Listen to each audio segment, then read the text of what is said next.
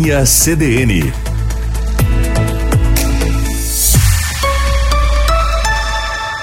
Carla Torres.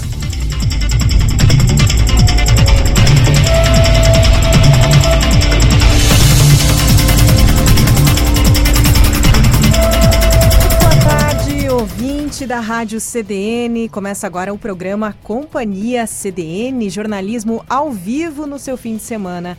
Agora são 15 horas 18 minutos, 29 graus em Camobi. Eu sou a jornalista Carla Torres, na técnica Wagner Oliveira, e nós vamos juntos com vocês até às 18 horas. Vamos de previsão de, do tempo para este domingo e início da semana? Olha só, o sol apareceu um pouquinho mais hoje, embora o dia tenha começado com nebulosidade. Né? Períodos de céu nublado com chuva é o que temos para hoje, previsto para hoje. À noite, o tempo deve ficar mais firme em toda a região central. A mínima hoje foi de 19 e a máxima esses 29 graus que nós temos agora. Nos próximos dias, predomínio de sol devido a uma massa de ar seco e quente ao longo da semana e a umidade que tende a ficar abaixo de 30%. Isso exige aí bastante hidratação e evitar a exposição ao sol, principalmente das 11 às 16 horas. Se tiver que sair, né, gente, filtro solar, chapéu, é, vale tudo para se proteger. E nós contamos com a sua participação por aqui. Fale conosco pelo WhatsApp 991362472. 991362472. Por ali você participa do programa, sugere pautas, conta o que acontece na sua rua, no seu bairro. Daqui a pouquinho isso vira notícia por aqui.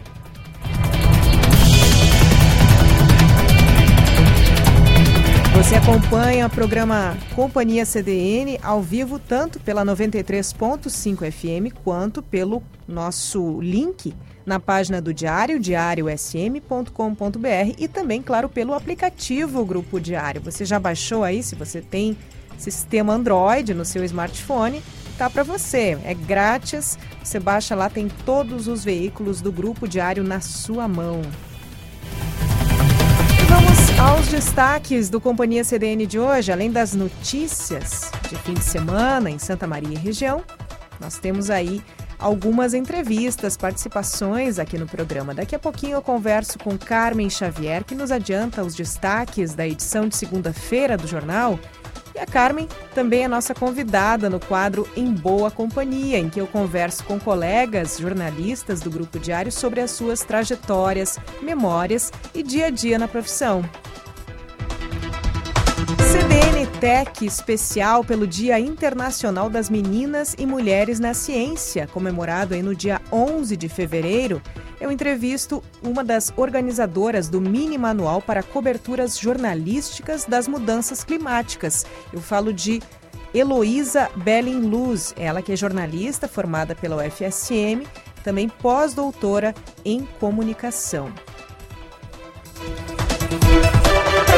daqui a pouquinho, daqui a pouquinho depois dos destaques aqui anunciados, eu converso com o um morador da comunidade de Santos Anjos, em Faxinal do Soturno, Flávio Quelotti, que nos conta sobre o protesto pacífico na tarde desse sábado, pedindo explicações sobre o bloqueio da estrada que liga a cidade ao interior.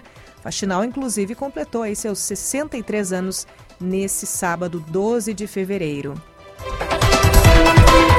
do Márcio Grings, que fala sobre música, cinema, literatura e, e, outras maneiras de expressão artística, hoje traz cinema. Ele fala dos indicados ao Oscar.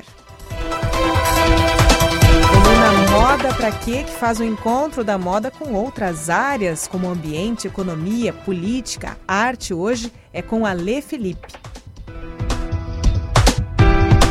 Programa-se no Sofá hoje tem coluna com Juliano Rosa e para encerrar o programa, a crônica é de Gabriel Santos de Araújo. E eu estou na linha com Flávio Quelotti, morador da comunidade de Santos Anjos, em Faxinal do Soturno.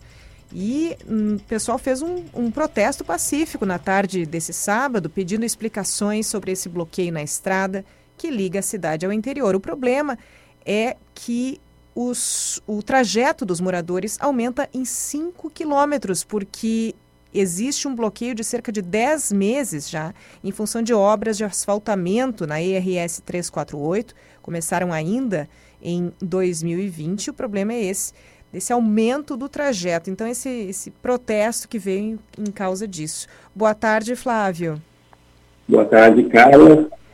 Seja Boa tarde ao pessoal da companhia da CDN. É um prazer estar falando com vocês. Prazer recebê-lo aqui.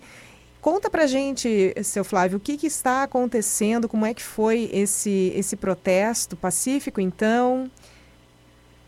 É verdade, na tarde de sábado, uh, reunimos uh, em torno de 20, 30 moradores aqui da comunidade, então já até a ponte de acesso ao Nacional Futuro, onde esse trajeto já está uh, interditado há cerca de 10 meses. Né?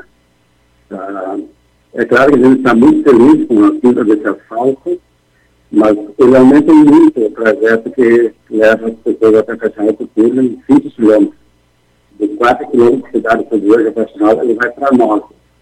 E isso causa muito transtorno, muita despesa das pessoas que trabalham na cidade, que trajeto todo dia, né, cara? Sim. Por isso, dessa, dessa nossa manifestação, foi uma manifestação bem, bem pacífica, onde apenas nós queremos saber o porquê essa empresa, já que quem começou essa obra, na verdade, foi a Pena Terra, ela fez toda a base, né, deixando até o florista, e a, essa compactura ela veio então para botar a camada asfáltica.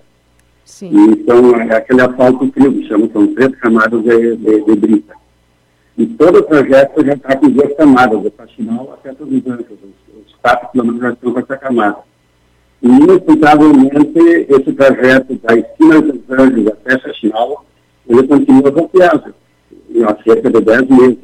Enquanto que outro trajeto de um quilômetro e meio, vamos ver, que dá de São dos Anjos até a esquina dos Anjos, ela foi feita sem problema nenhum, o tráfego foi normal o tempo todo, inclusive com cargas pesadas, e, e essa é a nossa indignação. As pessoas, as pessoas estão felizes com a vinda do asfalto, é claro, não, temos, não temos a menor dúvida até que vai fazer muito benefício para a nossa comunidade, inclusive até para lá.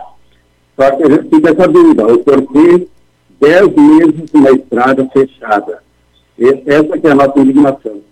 Não, não se tem assim uma. A gente não sabe de alguma outra obra que uma estrada ficou bloqueada por tanto tempo, né, Carla? Sim. Bom, e inclusive, seu Flávio, nós temos aí que no próprio sábado a cidade completou seus 63 anos. Parabéns a você e todos os moradores. Sim, a gente está muito feliz com essa conquista. Eu, por exemplo, tenho 58 anos de idade, então eu já nasci na cidade de Nacional de Turno, ela já estava estado, a gente fica muito feliz com todo o que ela conseguiu, todo o, o, o progressismo que teve nesses anos todos, mas a gente também ah, fica assim à mercê de uma, de, uma, de uma empresa que ela não termina, e inclusive há 10 dias né, que ela não faz nada nesse projeto. Sim. Ah, não sei se faltou material, mas elas deveriam dar uma, passar essa informação para a nossa comunidade e é claro, todos nós somos esperançosos, mas a gente quer uh, que eles dêem para nós um, até era para dia 10 eles, eles liberavam para eles, não foi liberado, por isso nós estamos fazendo manifestação. Certo, então o prazo foi dado, foi dia 10, e aí por isso vocês é, resolveram se organizar. Na verdade, Carla, já foram vários prazos que foram passados, né? Sim. E, esse, e são dois projetos. Um projeto era da, da do trevo de Faxinante Cima Terra, esquina dos Anjos, e o segundo projeto que foi feito depois, já quando esse projeto estava pronto, foi iniciado de, da esquina de Santos Anjos até a comunidade de Santos Anjos. A, a, esse segundo projeto já está pronto e liberado. E o primeiro projeto que, que era de Faxinal até a esquina de Santos Anjos, que foi feito muito antes, ele continua interditado e, a gente fica assim até inconformado, porque a, hoje com essa seca, as pessoas estão com bastante dificuldade. Nós temos muitas pessoas aqui que são aposentadas, eh, como a seca os diaristas, porque tem bastante diaristas aqui também, com dificuldade em arrumar emprego, e, e o projeto ele cobra. Eu sou taxista. Sim. Uh, o senhor conhece bem. Conheço bem, as pessoas falam e reclamam muito disso. Então, a gente fica sensibilizado com eles e por isso dessa nossa manifestação. Nós abrimos o projeto ali, passamos pela ponte, estamos até para final do turno, e para mostrar que nós estamos uh, com boas intenções na volta, a gente testou de novo, porque não cabe a nós abrir o, o trajeto, né? Sim. Não é uma obrigação nossa, então a gente só quer o melhor para a nossa comunidade. Claro, seu Flávio, então vocês têm essas duas problemáticas em princípio, que é tanto o valor, né? Porque o combustível está aí, está caro, né? Esses 5 quilômetros ao fim do mês fazem diferença. Se a pessoa tem que se deslocar, fazer tudo, todo esse trecho a mais. E você tem também o tempo que as pessoas levam para fazer isso todo dia, esse trajeto, que também prejudica quem tem que trabalhar se deslocando, não é, é verdade? Sim, cara. E também a gente tem que, que é muito importante também que se diga que ah, eles estão trabalhando no, na, na 348, que vem de São João do Colégio, em direção a Ivorá. Então tem muita máquina pesada trabalhando ali, tem patrolas, tem rolos, tem uma escavadeira hidráulica, e foi um lote dessas sombras trucadas trabalhando o dia todo. E isso traz um grande perigo também, porque a gente tem que passar por ali, né? Sim. Então, além de tudo isso, uh, se, se tivesse liberado esse acesso, as pessoas jamais iam passar ali.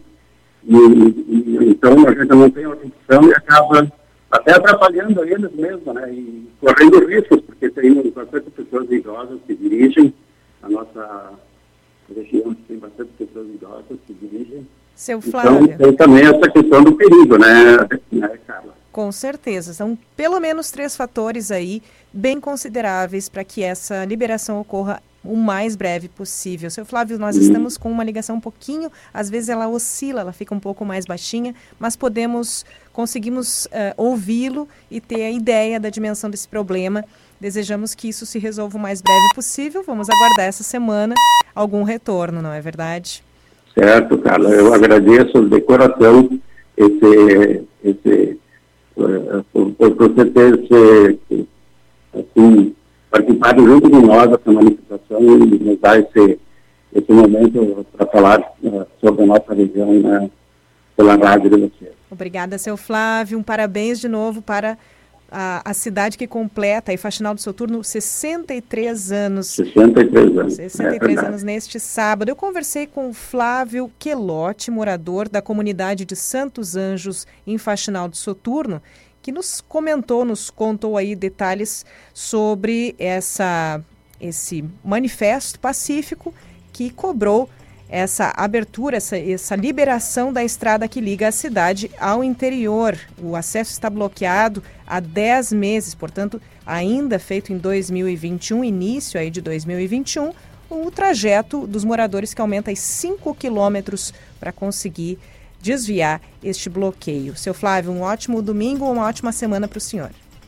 Obrigado a você, Carlos, e a todos os ouvintes da, da Rádio Companhia CDL. Um abraço. Um abraço. Companhia CDN com você até às 18 horas. Siga conosco.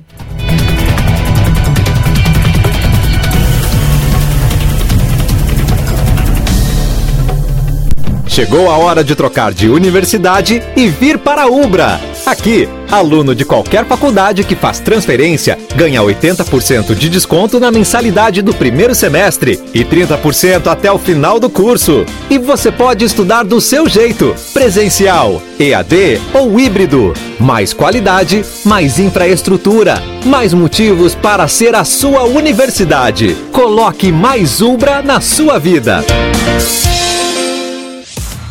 Quer informação sempre atualizada e debates sobre os fatos mais relevantes do dia? Então o programa F5 foi feito para você. De segunda a sexta, às 10 da manhã, os jornalistas Pamela Rubim Mate, Rodrigo Ricordi, Felipe Baques e Maurício Araújo vão trazer conteúdo de qualidade para você. Além da participação especial do advogado e economista Lúcio Antunes. F5 atualização e debate sobre os principais fatos do dia. O desejo de toda mulher é estar ainda mais bonita. Para realçar sua beleza, Habitué Moda e Beleza conta com um espaço agradável e moderno, uma equipe de profissionais altamente qualificados que cuidarão de você da cabeça aos pés, com um atendimento personalizado e diferenciado. Permita-se vivenciar uma experiência única. Habitué Moda e Beleza. Rua Jorge Pedro Abelim, 238. Telefone 3217 8325. De segunda a sexta, às nove e meia, com o programa Bem nos Bairros, a comunidade ganha vez e voz nas ondas do rádio. Maurício Barbosa e Rafael Menezes trazem as notícias de interesse às comunidades da periferia e do centro da cidade, mostrando os problemas e as providências apresentadas pelos responsáveis. Bem nos Bairros, a voz da nossa comunidade. Está com sintomas de Covid-19 ou teve contato com alguém positivado? Não fique na dúvida. Realize seu teste no LabMed. Nosso atendimento foi normalizado e estamos com estoque de exames para diagnóstico da Covid em todas as unidades do LabMed. O RT-PCR é padrão ouro no diagnóstico, indicado entre o segundo e sétimo dia de sintomas e para assintomáticos. Garanta a sua segurança e de quem você ama. Procure um dos pontos LabMed e realize seu teste. De segunda a sábado, você acompanha o maior e mais completo telejornal de Santa Maria e região. Com a apresentação de Kellen Caldas e Vilceu Godoy, o Jornal do Diário vai ao ar das 6 às 7 da tarde, ao vivo. Reportagens sobre os mais variados fatos, análise de colunistas e muita informação. Assista o Jornal do Diário nos canais 26 e 526 da NET Claro, nas redes sociais do Diário e ouça pela CDN no 93.5 FM. Carla Torres.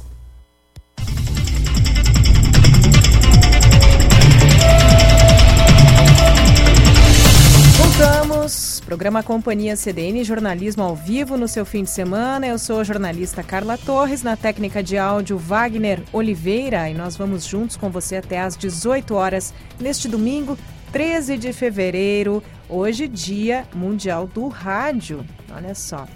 Parabéns a todos os colegas de profissão, Dia do Rádio. Então, daqui a pouco, hoje ainda no programa, nós temos. Dia Mundial não, né, gente? O dia do rádio, o rádio tem várias datas em diferentes pontos. Nós temos que essa comemoração é trazida e documentada hoje pela Claudiane, Claudiane Weber, produtora do Diário. Daqui a pouquinho você acompanha um pouco mais. Dia Mundial do Rádio, sim, este, essa é a data oficial. Conferindo aqui, porque nós temos várias, vários momentos ao longo do ano em que profissionais e o próprio meio é homenageado, mas essa sim, portanto, é a data oficial, Dia Mundial do Rádio, 13 de fevereiro. Ainda hoje no programa um material bem completo da Claudiane Weber em homenagem ao meio e aos colegas aí de profissão. Mas por enquanto, voltamos à nossa pauta do momento aqui no programa. Participe, participe também pelo nosso WhatsApp 991362472, 991362472. Você sabe, Companhia CDN sempre traz as conexões do nosso dia a dia com as diferentes áreas de conhecimento, com a ciência, a tecnologia e o meio ambiente. Chegou a hora de CDN Tech por aqui.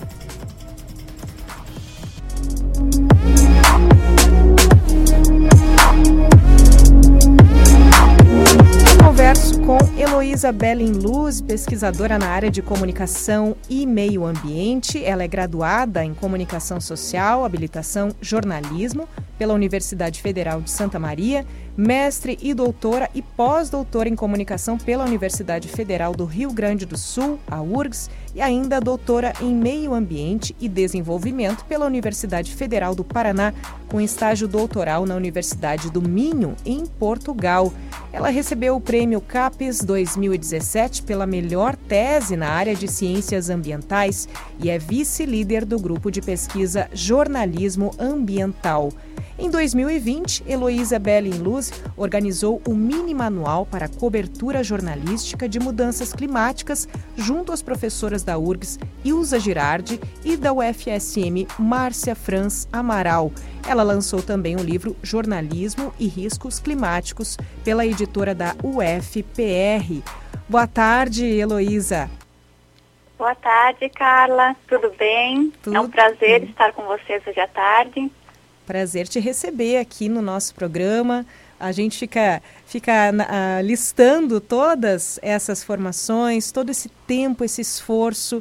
E para quem acompanha essa caminhada, sabe o quanto isso pode ser, pode custar, não é, Luiz? Independente, claro, estamos aqui comemorando também junto a ti o Dia Mundial das Meninas e Mulheres na Ciência, que foi na sexta-feira, mas estamos trazendo para hoje o quadro, afinal, é no domingo, no, no Companhia CDN.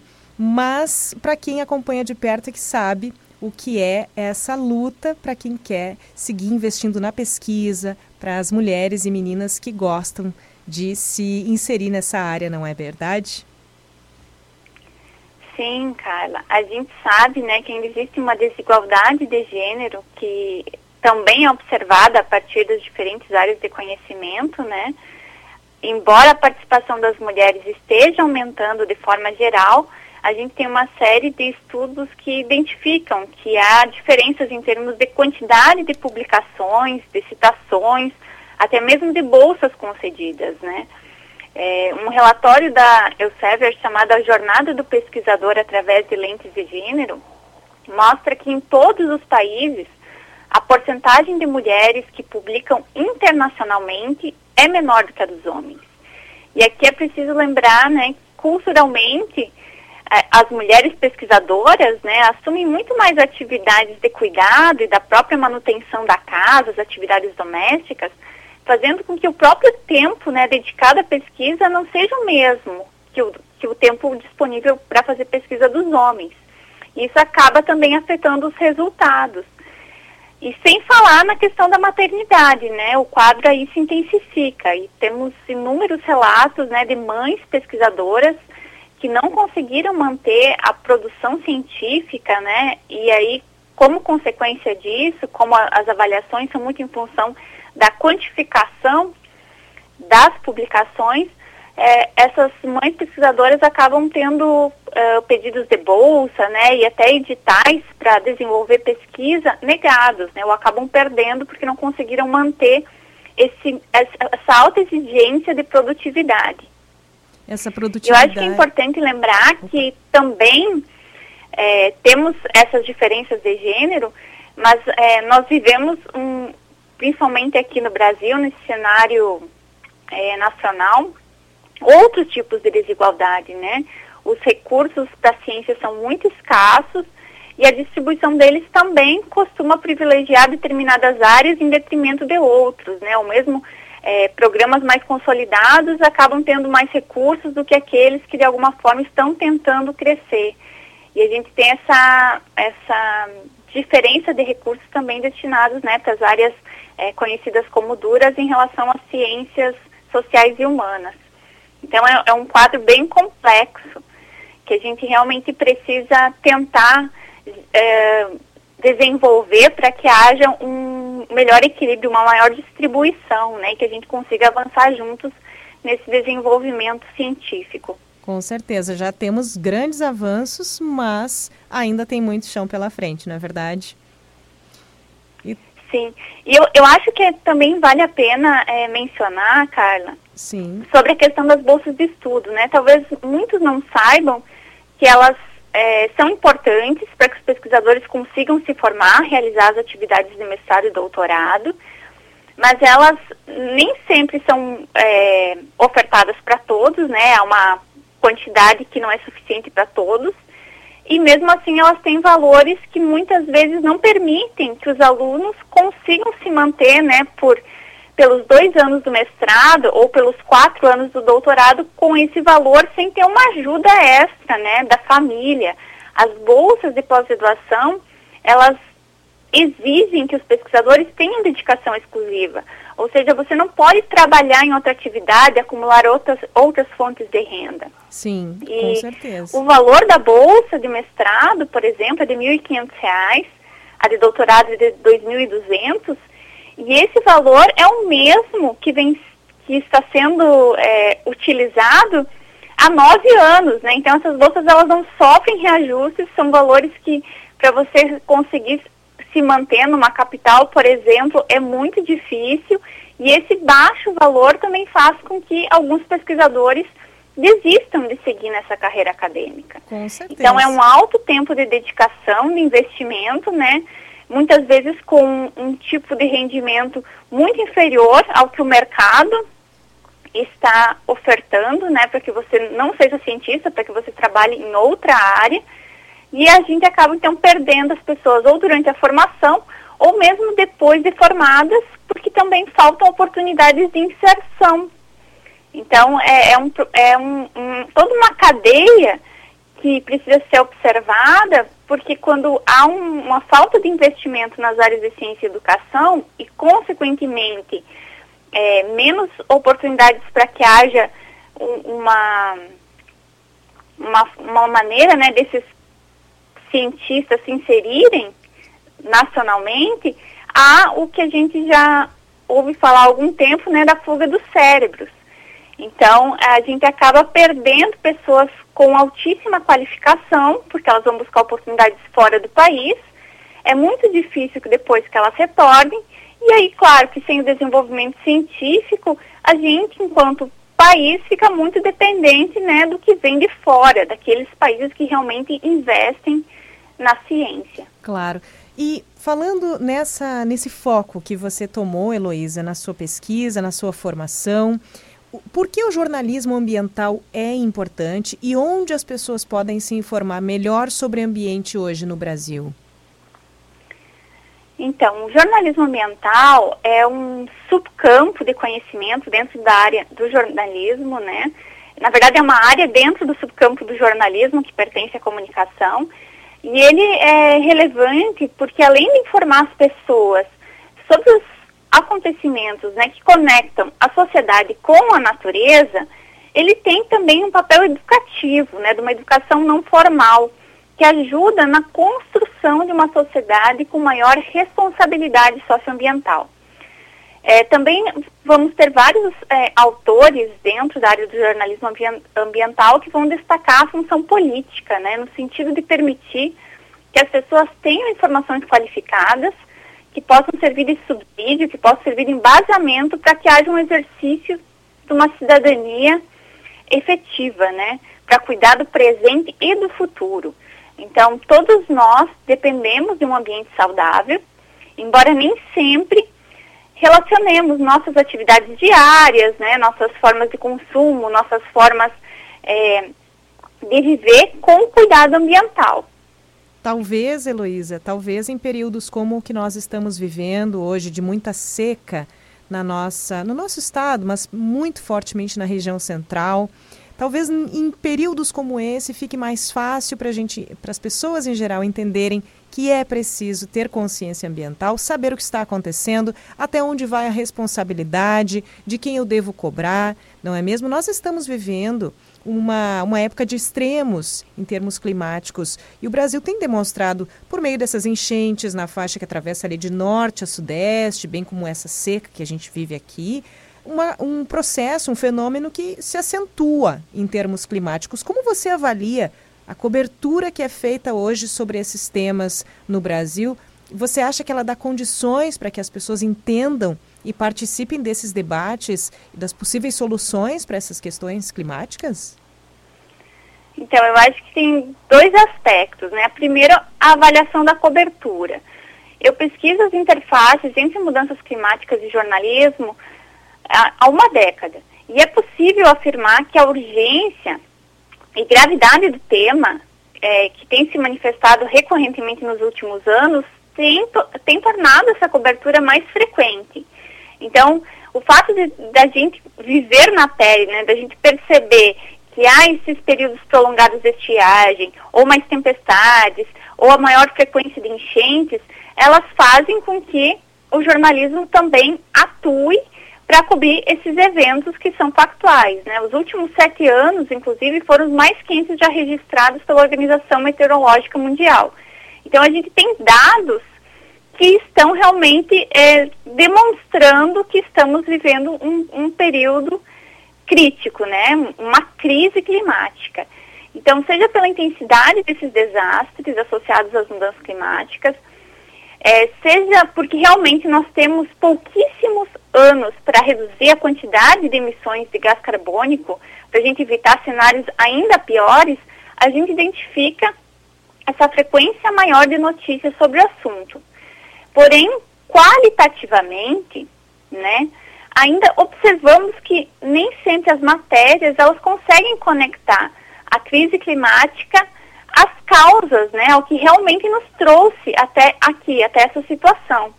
Então a gente tem é, uma dificuldade às vezes de mostrar que o próprio modelo de desenvolvimento econômico, que é baseado na queima de combustíveis fósseis, ele precisa ser questionado, né? ele precisa aparecer também nessas matérias e, e, fomentar um pouco é, o nosso modo de vida, que é muito calcado numa lógica consumista, e mostrar que isso também é, é, faz parte né, dos fatores que vão gerar essa problemática ambiental. Sim. E... É, temos também identificado na cobertura das mudanças climáticas que as soluções, elas nem sempre dão conta das realidades locais, né? Ou ainda elas são apresentadas como soluções, mas são falsas soluções, são paliativas elas não vão gerar uma mudança de larga escala no sistema produtivo, né? não vão gerar menor descarte de resíduos, por exemplo, não, não vão considerar que os recursos naturais são de fato finitos. Então a gente também é, percebe que o evento ele é coberto, mas nem sempre as causas aparecem vinculadas né, a esses efeitos e nem sempre as soluções são apresentadas ou as soluções, soluções são colocadas de uma forma que não vai gerar de fato uma mudança. Sim. E então fala... é preciso a gente observar um pouco esse contexto relacional, né? Observar de forma panorâmica como essa temática tem sido apresentada para os públicos. Sim, porque dependendo do veículo, dependendo de onde essa matéria vai sair, esse material vai ser divulgado, realmente é, é, é diferente a linguagem, a maneira. E justamente entrando no mini manual, eu vou repetir aqui, é o mini manual para a cobertura jornalística das mudanças climáticas, foi lançado aí no ano de 2020. Heloísa, é isso? Isso, 2020. Isso mesmo. Você poderia nos detalhar mais essa obra, uh, alguns aspectos principais e como ela pode ajudar a melhorar essa cobertura jornalística do, dos assuntos? Então, a publicação ela foi pensada né, justamente para auxiliar a trazer outras facetas dessa cobertura. Então, é fruto de uma parceria entre os grupos de pesquisa e estudos do jornalismo da UFSM, jornalismo ambiental da URGS, que surgiu com a ideia de, de difundir aqui no Brasil o decálogo sobre mudanças climáticas que foi organizado na Espanha.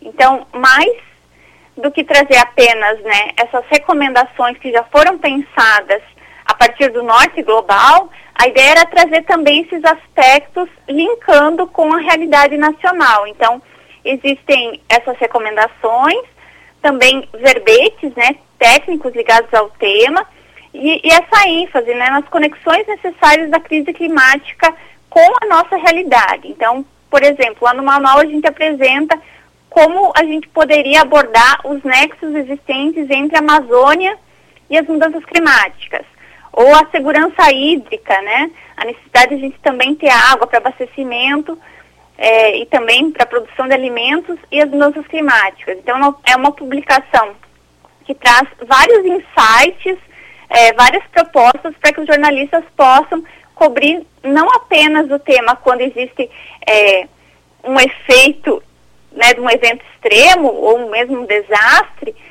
mas que haja uma, uma cobertura que seja mais sistemática, mais presente, mais rotineira, né, em, diferentes veículos. Sim. Então, a apresentação desse mini manual foi feita pela jornalista Sônia Bride, que cobre frequentemente as questões climáticas, né, inclusive participou da live de lançamento do mini manual.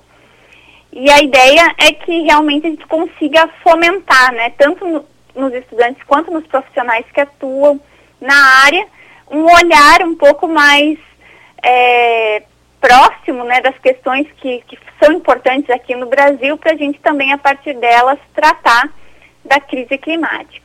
Lembrando que essa publicação ela pode ser baixada gratuitamente né, no site do nosso grupo, que é jornalismoemeioambiente.com. Então, jornalismo e meioambiente.com, você tem aí o link para você baixar o mini manual para a cobertura jornalística das mudanças climáticas. E claro, é voltado a jornalistas, mas é interessante que você, cidadão, cidadã, que se interessa por essa temática, vá atrás, é grátis. Você se intere aí dessas discussões, tem ali os verbetes, essas palavras técnicas que são citadas muitas vezes e a gente não entende, vai ter que buscar ali no dicionário, está ali no mini manual para nos esclarecer melhor. Heloísa, eu te agradeço muito e te parabenizo por essa trajetória, por essa incansável busca de formação e conhecimento e também de compartilhar esse conhecimento com as pessoas. Imagina, Clara. Carla, foi um prazer. É, convido a todos né, para ficarem atentos às informações ambientais, porque realmente a população precisa participar desse debate público, né? O jornalismo ajuda a trazer isso para a agenda, mas é a população que precisa de alguma forma pressionar governos e empresas para terem posicionamentos mais adequados para a gente encarar juntos esse desafio, né? Então as ações individuais elas precisam caminhar juntas com as mudanças coletivas. Claro. Queres deixar um contato, Heloísa, como as pessoas podem te, podem te encontrar pelas redes sociais? Então, eu acho que o site do grupo é a melhor forma, né? Lá existem também é, dados de outros pesquisadores, do grupo de pesquisa jornalismo ambiental.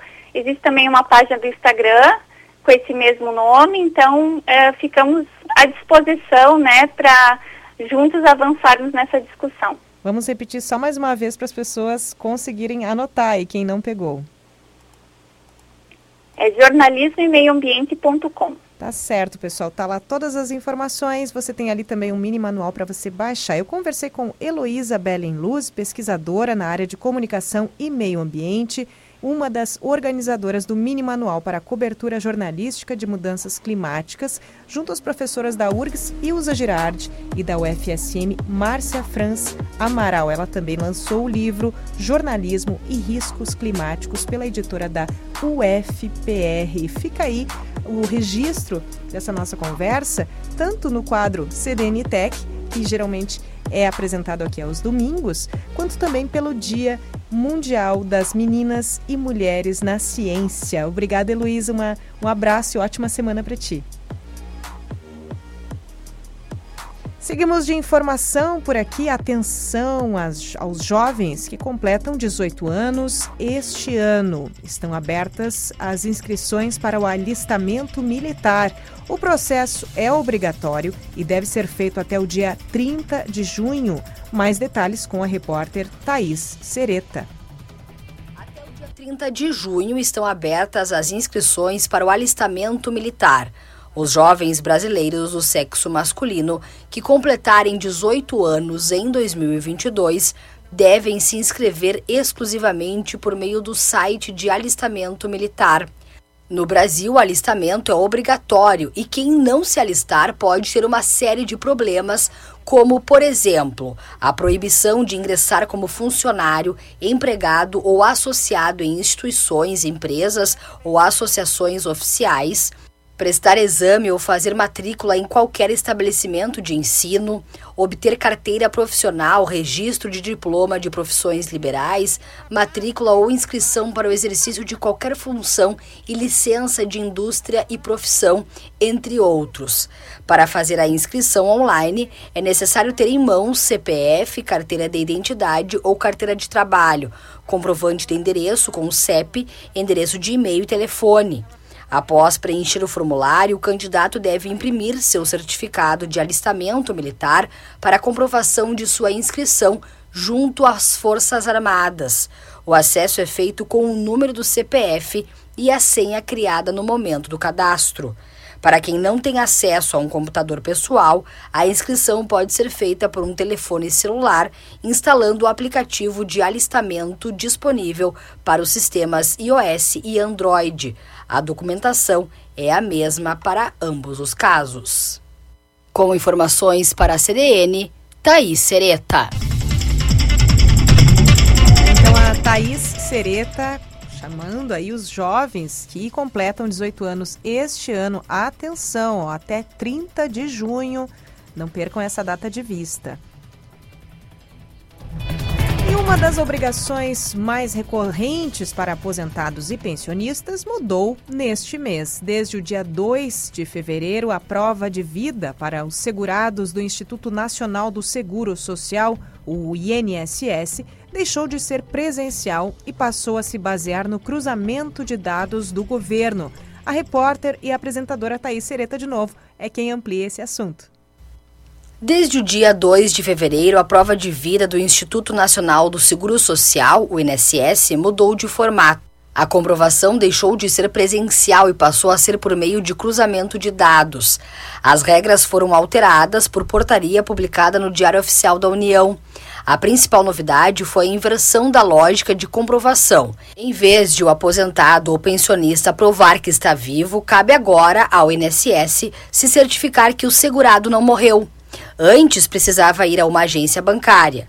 Com biometria facial registrada no Departamento Nacional de Trânsito ou no Tribunal Superior Eleitoral, podiam fazer a prova de vida digital no aplicativo Meu INSS. Idosos a partir de 80 anos ou pessoas com dificuldades de locomoção podiam também pedir visita em domicílio, agendando horário pelo telefone 135 ou pelo aplicativo. Agora, a ida ao banco será opcional e usada apenas como último recurso. O INSS vai ter acesso a dados como votação em eleições, registro de transferências de bens, vacinação, consultas pelo Sistema Único de Saúde ou renovação de documentos como RG, carteira de motorista ou passaporte. Se alguma movimentação tiver acontecido nos 10 meses posteriores ao aniversário do segurado, o INSS vai considerar que o beneficiário está vivo. Atualmente, cerca de 35 milhões de aposentados e pensionistas precisam provar todos os anos que estão vivos, segundo o Ministério do Trabalho e Previdência. De acordo com o INSS, as mudanças ocorreram para evitar ao máximo que idosos precisem sair de casa e reduzir dificuldades para segurados com problemas de saúde. Para a CDN, Thaís Sereta.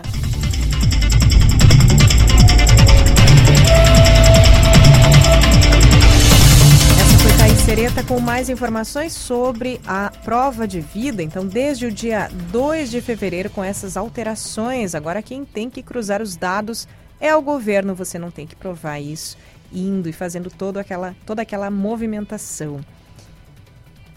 Agora são 16 horas, Companhia CDN, com você até às 18, agora 29 graus em Camobi. Siga conosco.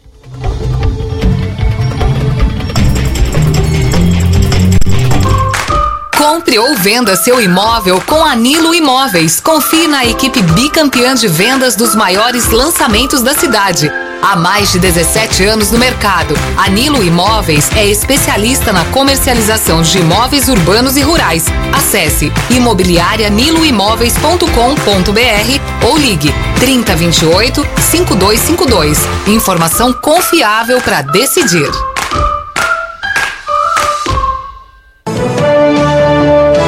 Adquira conosco uma assinatura do jornal Diário Combo Impresso mais digital e ganhe um brinde especial. Ligue para a nossa central de atendimento 3213-7272 ou acesse o nosso site www.diariosm.com.br. Escolha a modalidade com planos e desconto especial. Diário, cada vez mais perto de você.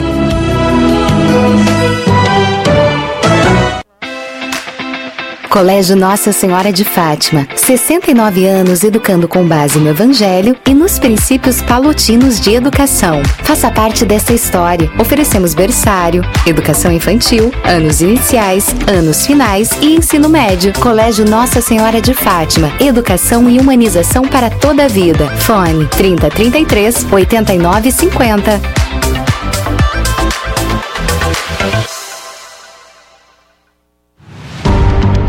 No sábado e no domingo, com Plantão Bay em quatro edições, os repórteres Maurício Barbosa e Rafael Menezes trazem informações sobre o que é notícia na área policial, o trânsito nas principais avenidas e rodovias de Santa Maria e região e demais serviços de interesse público.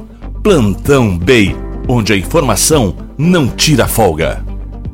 Se tem tecnologia avançada para resultados seguros e testes para Covid em até 12 horas, então é Pasteur. Se é o único em Santa Maria com certificação ISO 9001 e acreditação PALC, então é Pasteur. Se tem resultados no aplicativo ou no site, então é Pasteur. Se tem 11 unidades de atendimento, então já sabe, né?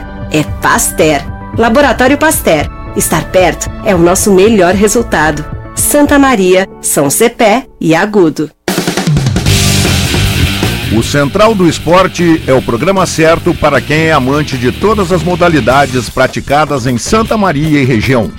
De segunda a sexta-feira, a partir das 21 horas e 30 minutos, eu, Marion Melo, trago as principais notícias do cenário esportivo local. Já aos sábados, ao meio-dia e às 20 horas e 30 minutos, e nos domingos, ao meio-dia e 19 horas, o comando é de Antônio Tesses. Central do Esporte, o esporte local para todos.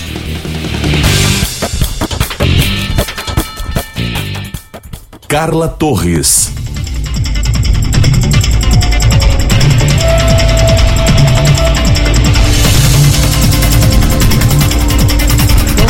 Com o Companhia CDN. Participe pelo nosso WhatsApp 991362472, 991362472. Sugira pautas, conte o que acontece aí na sua rua, no seu bairro. Daqui a pouquinho tem Rafael Menezes com os destaques do BEI. Companhia CDN é informação na medida certa para você curtir o seu fim de semana em casa, no trabalho ou onde estiver. Acompanhe ao vivo, tanto pela 93.5 do seu FM ou pelo aplicativo Grupo Diário. Eu sou a jornalista Carla Torres, comigo na técnica Wagner Oliveira. E vamos de previsão do tempo para este domingo, início da semana. Sol com muitas nuvens, períodos de céu nublado com chuva e à noite com tempo firme. Essa, essa é a configuração para hoje. Muitas nuvens mesmo. Hoje o dia esteve sombrio, como foi o sábado de manhã. Depois o sol foi tímido, aparecendo entre muitas nuvens. A mínima foi de 19, a máxima chegou aí e se manteve aos nos 29 graus. Próximos dias com predomínio de sol devido a uma massa de ar seco e quente ao longo desta semana. A umidade tende a ficar abaixo dos 30%. Cuidado, você deve beber bastante água e evitar a exposição ao sol, principalmente das 11 às 16 horas. E se tiver que fazer isso, é chapéu, é filtro solar. Cuide-se.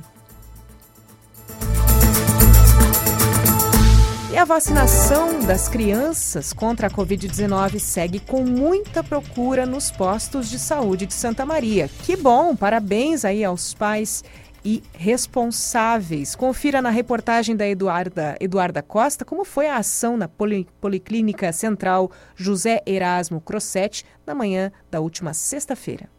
Um dos imunizados nas ações de vacinação infantil contra a Covid em Santa Maria foi o pequeno Arthur, de 10 anos. Tranquilo, ele não via a hora de aplicar a dose. Eu tô me sentindo bem, não doeu nada.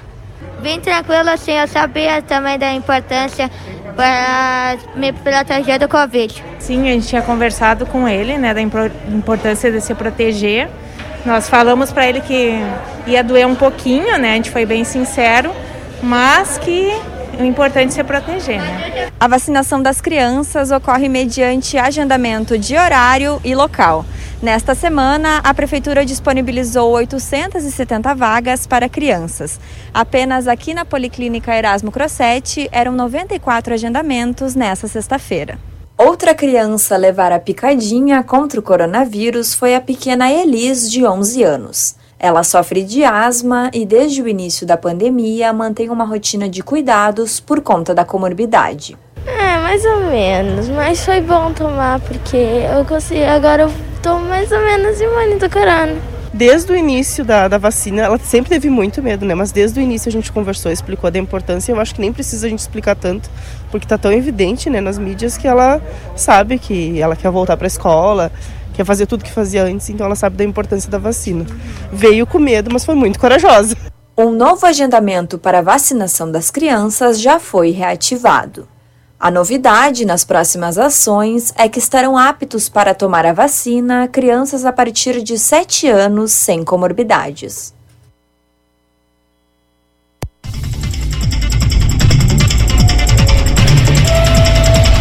Eduarda Costa, com essas últimas informações a respeito da vacinação infantil. E prossiga aí, você que ainda não levou seu filho, a criança pela qual você é responsável, leve essa é, essa é sua missão, é sua obrigação, hein?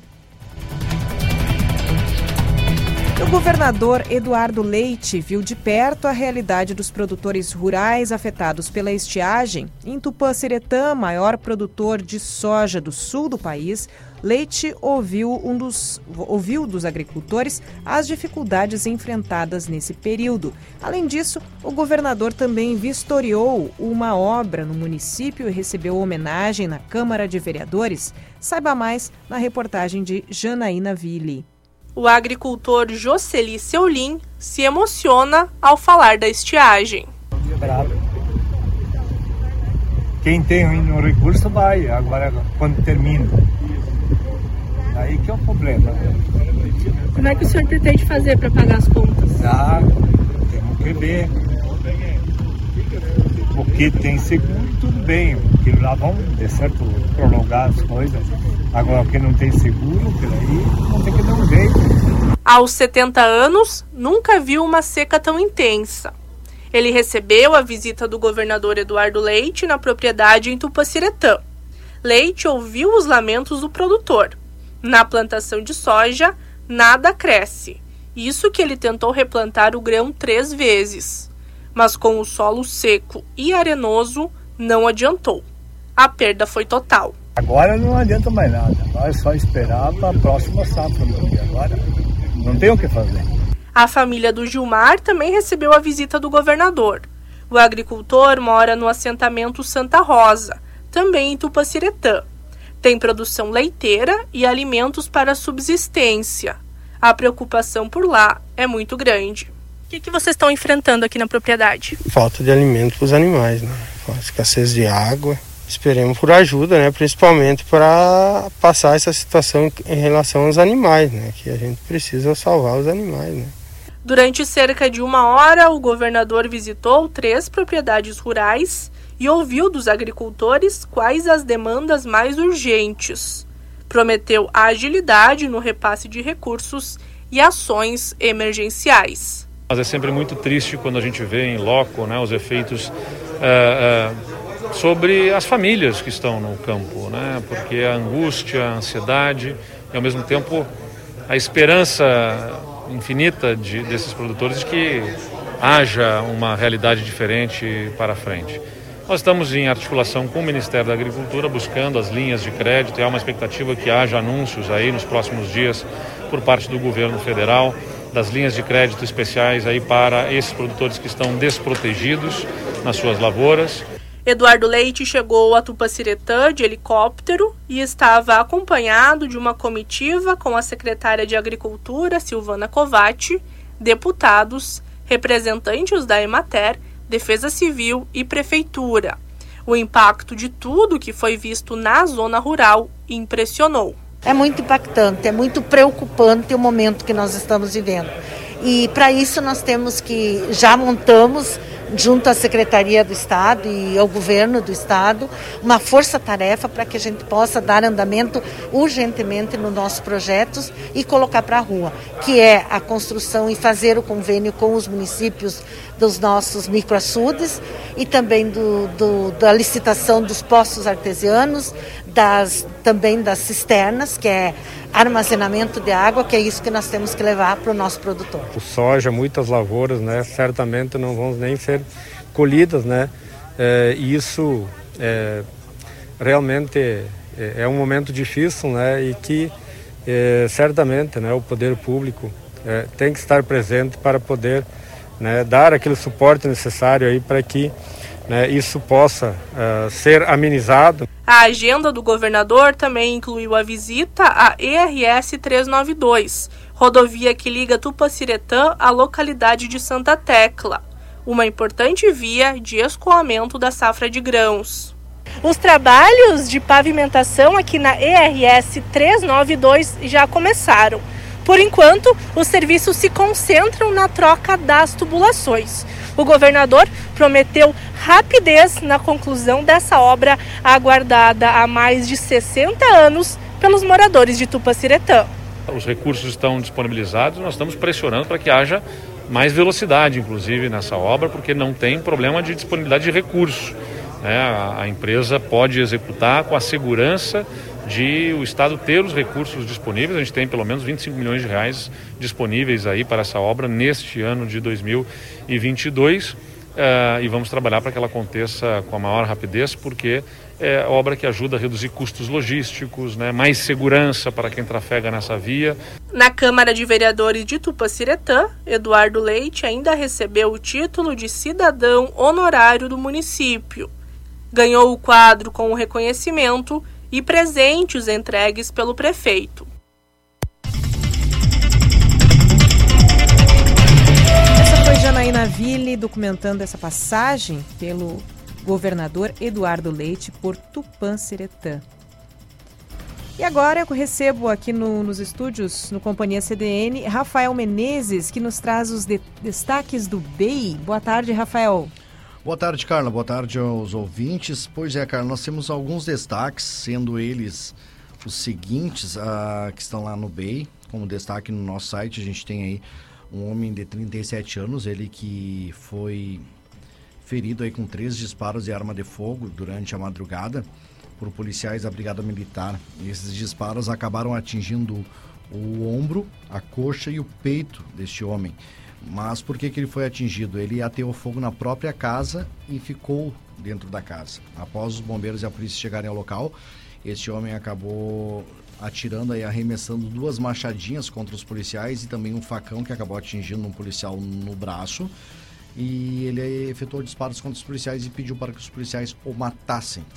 E aí os policiais aí tiveram que também acionar o segundo batalhão de polícia de choque que utilizaram gás lacrimogêneo e também escudos balísticos para poder entrar na residência e conter esse homem após ser atingido por disparos de arma de fogo. Então, os policiais atiraram em legítima defesa, efetuando esses disparos. Isso foi na Rua 3, no bairro Boi Morto, durante essa madrugada. Então, destaque é esse, é esse. Homem foi encaminhado então pelo Corpo de Bombeiros para o Hospital Universitário de Santa Maria. Em que estado ele se encontra, Rafael? Ele estava ele estava sob efeito de alguma coisa? Ele tem não, algum problema? Não, não se, se sabe, sabe, não se sabe. Só a, conforme consta, uh, Carla, na ocorrência, os policiais falaram que ele estava completamente transtornado. São essas as palavras aí que se encontram na ocorrência.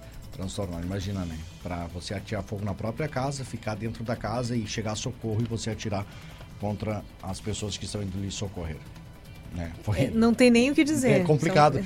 Não, é, é, é, é, de, se, é de chocar, né? A gente lê isso hoje quando recebemos essa ocorrência. Uh, lendo ela, fiquei meio assim, tipo, como assim? né? Como assim a pessoa ateia fogo na própria casa e depois tenta matar quem vai socorrer ele e pede para que os, e pediu para que os policiais o matassem.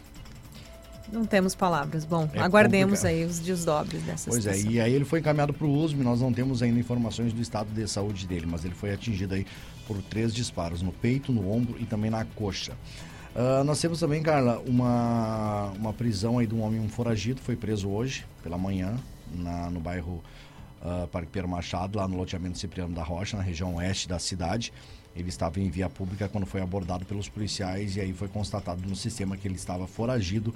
Ele não resistiu à abordagem e foi encaminhado à penitenciária estadual de Santa Maria.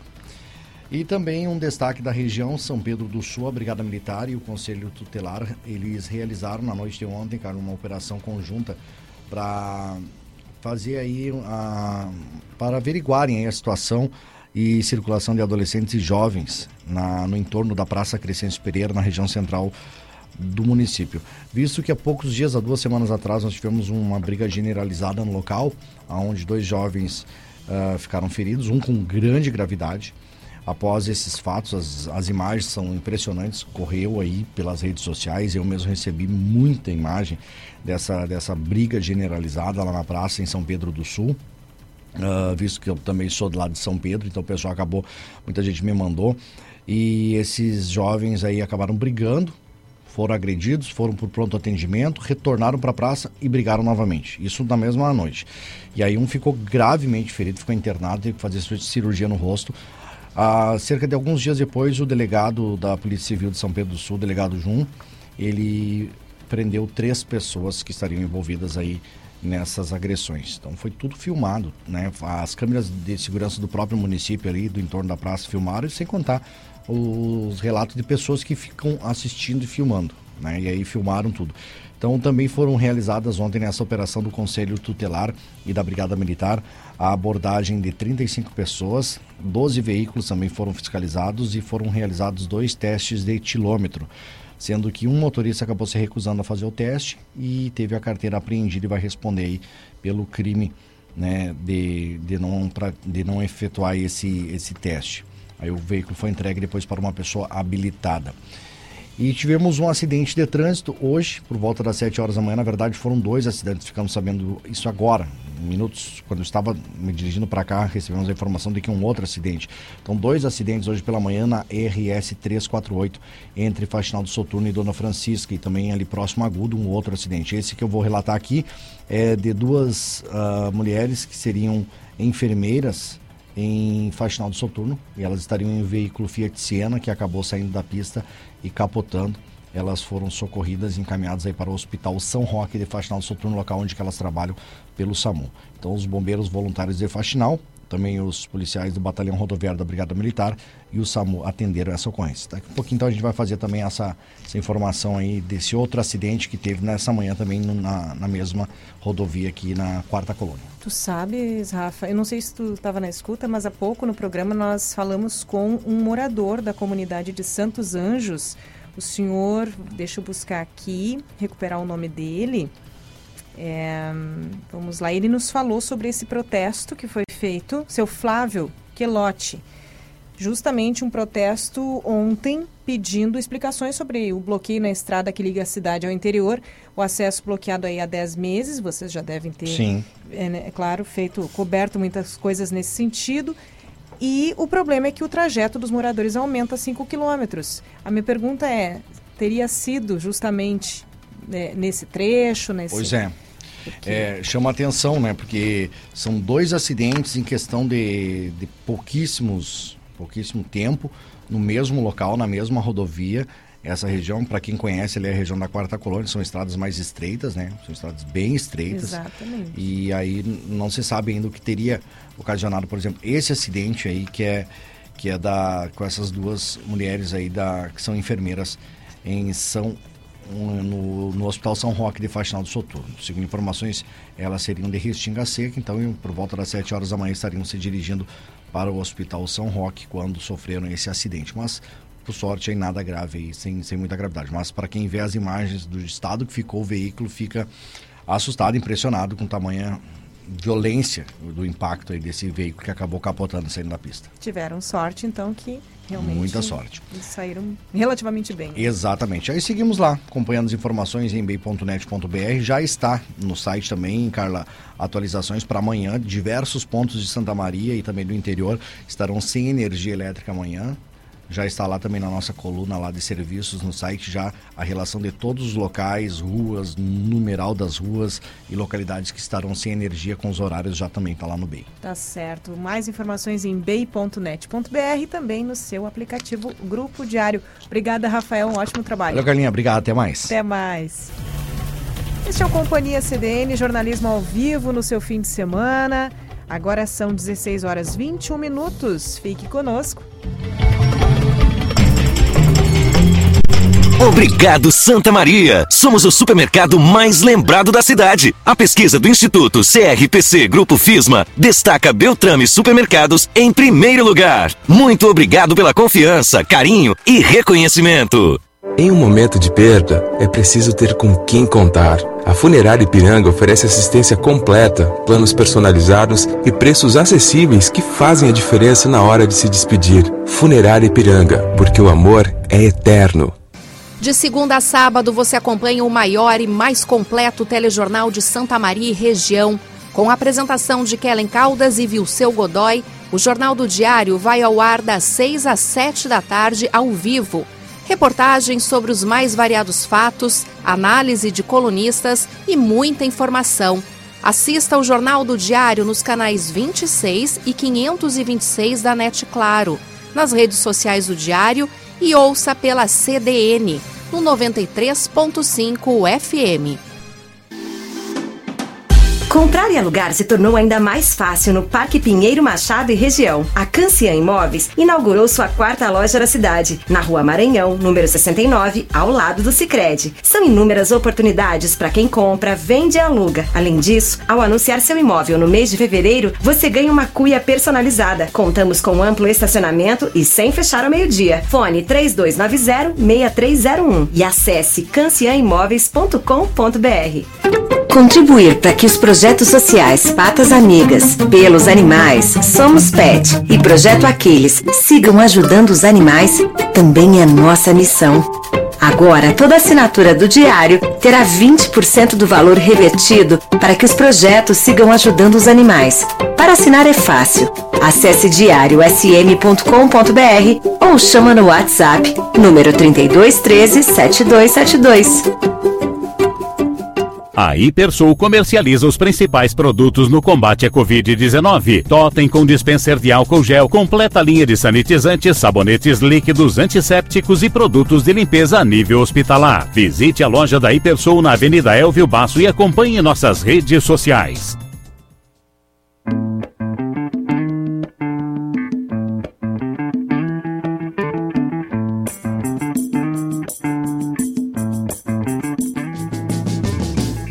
Aí pessoal, eu sou Rodrigo Ricord e você é meu convidado para entrar no mundo da cultura local e mundial com o programa Mistura. Todo sábado, a uma e meia da tarde, um programa descontraído com debates, entrevistas, convidados especiais e dicas de literatura. É a vez de dar voz aos artistas locais. Mistura, um mix de cultura no seu fim de semana.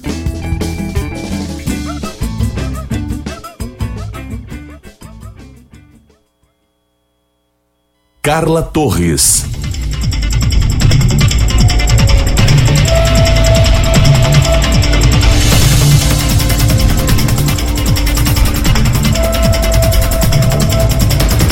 Voltamos, Companhia CDN, o programa que te acompanha sempre aos sábados e domingos. Nos sábados, vamos juntos das 16h10 até as 17h30 e no domingo, das 15 15h10 até as 18 horas.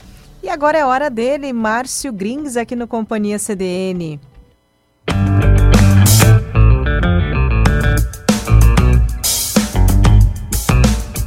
Boa tarde, Márcio. Já sei que vai falar de cinema hoje. Boa tarde, Carla. Pois é, já tive mais tempo para falar sobre cinema. Tá dando delayzinho, hein? Oi, tá dando um delay? Deixa Olha eu ver agora. Vamos ver aqui. Continua. Continua dando um delay. Tá, tudo bem. Tá no delay, mas vou falando. Ai, ai, ai. Olha só, uh, já tive mais tempo para falar sobre cinema, para ver mais filmes. Os meus dias não estão muito, muito, muito corridos ultimamente, né? Uh, acabou o delay. E eu não tô com, eu não tô mais tendo tempo para ver tanto filme, mas claro que eu sempre fico atento nessa época nos filmes do Oscar, né? E alguns eu acabo vendo de alguma forma, né? É, normal, porque hoje em dia a gente tem esses, essas formas de ver filme por streaming sem sair de casa, né, cara? Com certeza. E aí, por exemplo, uh, eu vou falar primeiro assim, relembrar para as pessoas aí quais são os 10 indicados né, desse ano. E vou dizer o que eu vi, que foi muito pouco. Mas o que eu, o que eu, o que eu quero dizer para as pessoas é, é, que é o grande toque onde é que as pessoas podem assistir esses filmes, né? onde é que os ouvintes da CBN podem assistir esses filmes, né? Vamos lá então.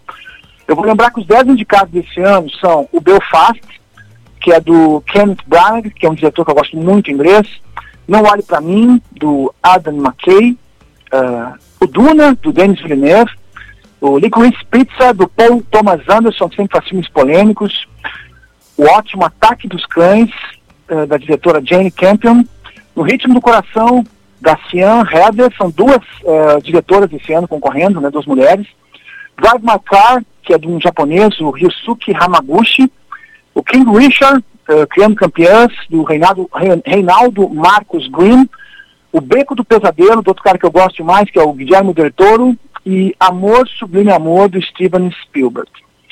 O que, que eu vi? Eu vi o Ataque dos Cães, que é um filmaço, cara. Eu vi. Uh, ai, ai, ai. Fãs. Tu já viu? Eu já vi esse. Eu vi vários é. que estão indicados esse ano. É, bom, que é o, Ataque dos Cães, que é aquele tipo de, como eles falam, agora que tá, tá em moda em Hollywood, que fazer aqueles faroeste tardios, ele se passa na década de 20, tem um lance de abordagem é, repressão sexual, masculinidade tóxica. O filme está com 12 indicações, é, incluindo o melhor filme, né, a direção para Jenny Campion e o ator para o Benedict Cumberbatch, que está muito bem realmente como, como protagonista do filme. Aí também tem uma das grandes injustiças do, do Oscar esse ano, que é a Kirsten Dunst, que não está indicada né, na, como atriz esse ano, coadjuvante. Olha, certamente mereceria uma indicação pelo papel que ela fez em Rose Gollum. Pô, mas o filme tem duas indicações, né? E outro, e outro destaque é o menino, né? O Cody Smith McPhee, que é um dos novos e promissores, promissores rostos do, do cinema norte-americano agora, né? Um cara, um, garoto que tem muito, realmente muito futuro, né? O filme ganhou Leões de Prata, uh, no Festival de Veneza, Globo de Ouro, uh, tá super insensado e realmente assim é um dos grandes favoritos para esse ano, né? Eu não tenho dúvida que ele vai papar no mínimo metade disso. Aliás, surpreendente aquela atuação do menino. Né? Surpreendente. Ninguém esperaria é... por algumas coisas, não vamos dar muito spoiler, mas enfim.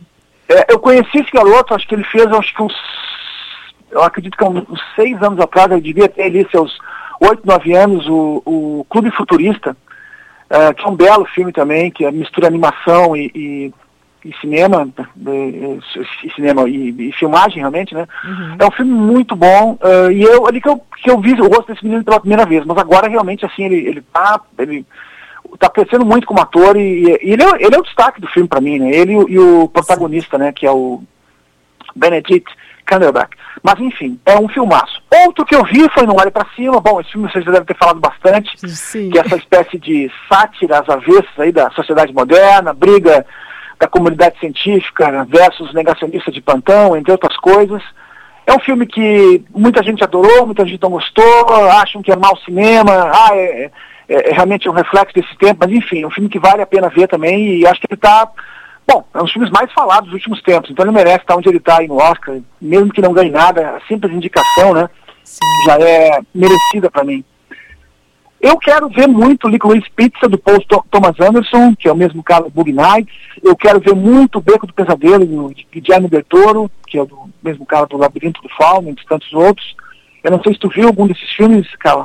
É, qual foi o, o, primeiro que tu citaste depois do Ataque dos Cães, que eu me perdi aqui na tua... O Duna. Duna, vi, mas credo. Esse ano eu tô me dedicando, Márcio, esse ano eu já é, várias coisas, é impressionante. Francamente, eu não tinha, não havia prestado tanta atenção na Zendaya antes, mas realmente eu acredito que seja um dos filmes que mais destacou a, a carreira dela até o momento, né?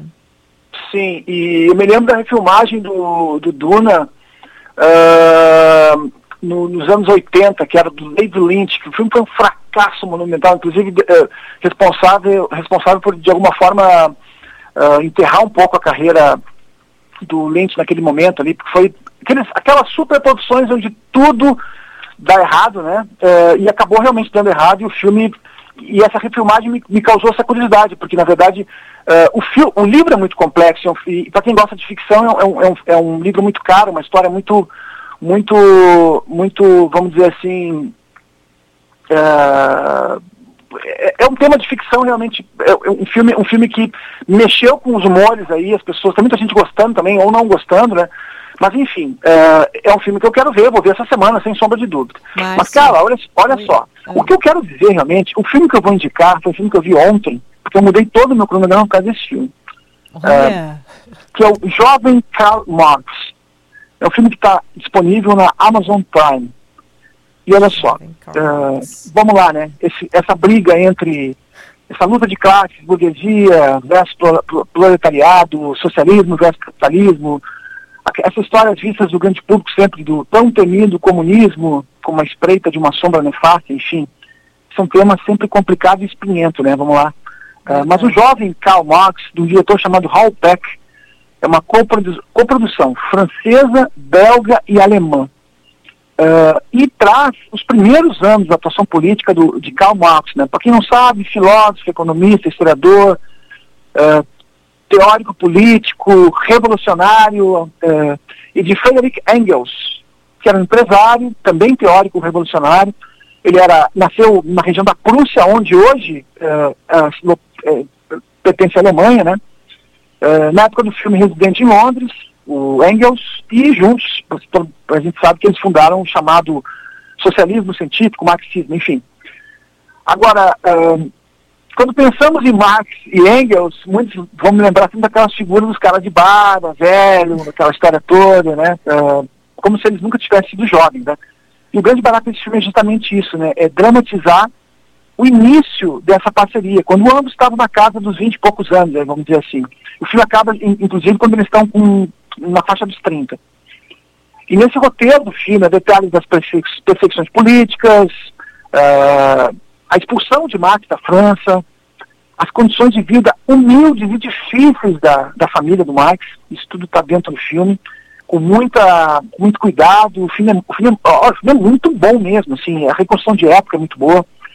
Há também, a, claro, a menção ao, ao, ao surgimento dos movimentos trabalhadores, as composições das, dos sindicatos, os intelectuais da época se encontrando aí, como Proudhon, uh, Banuquim, e toda a efervescência política e ideológica daquele, daquele momento da história, ali, que era realmente muito, muito forte, no final do, do, do século XIX. Né?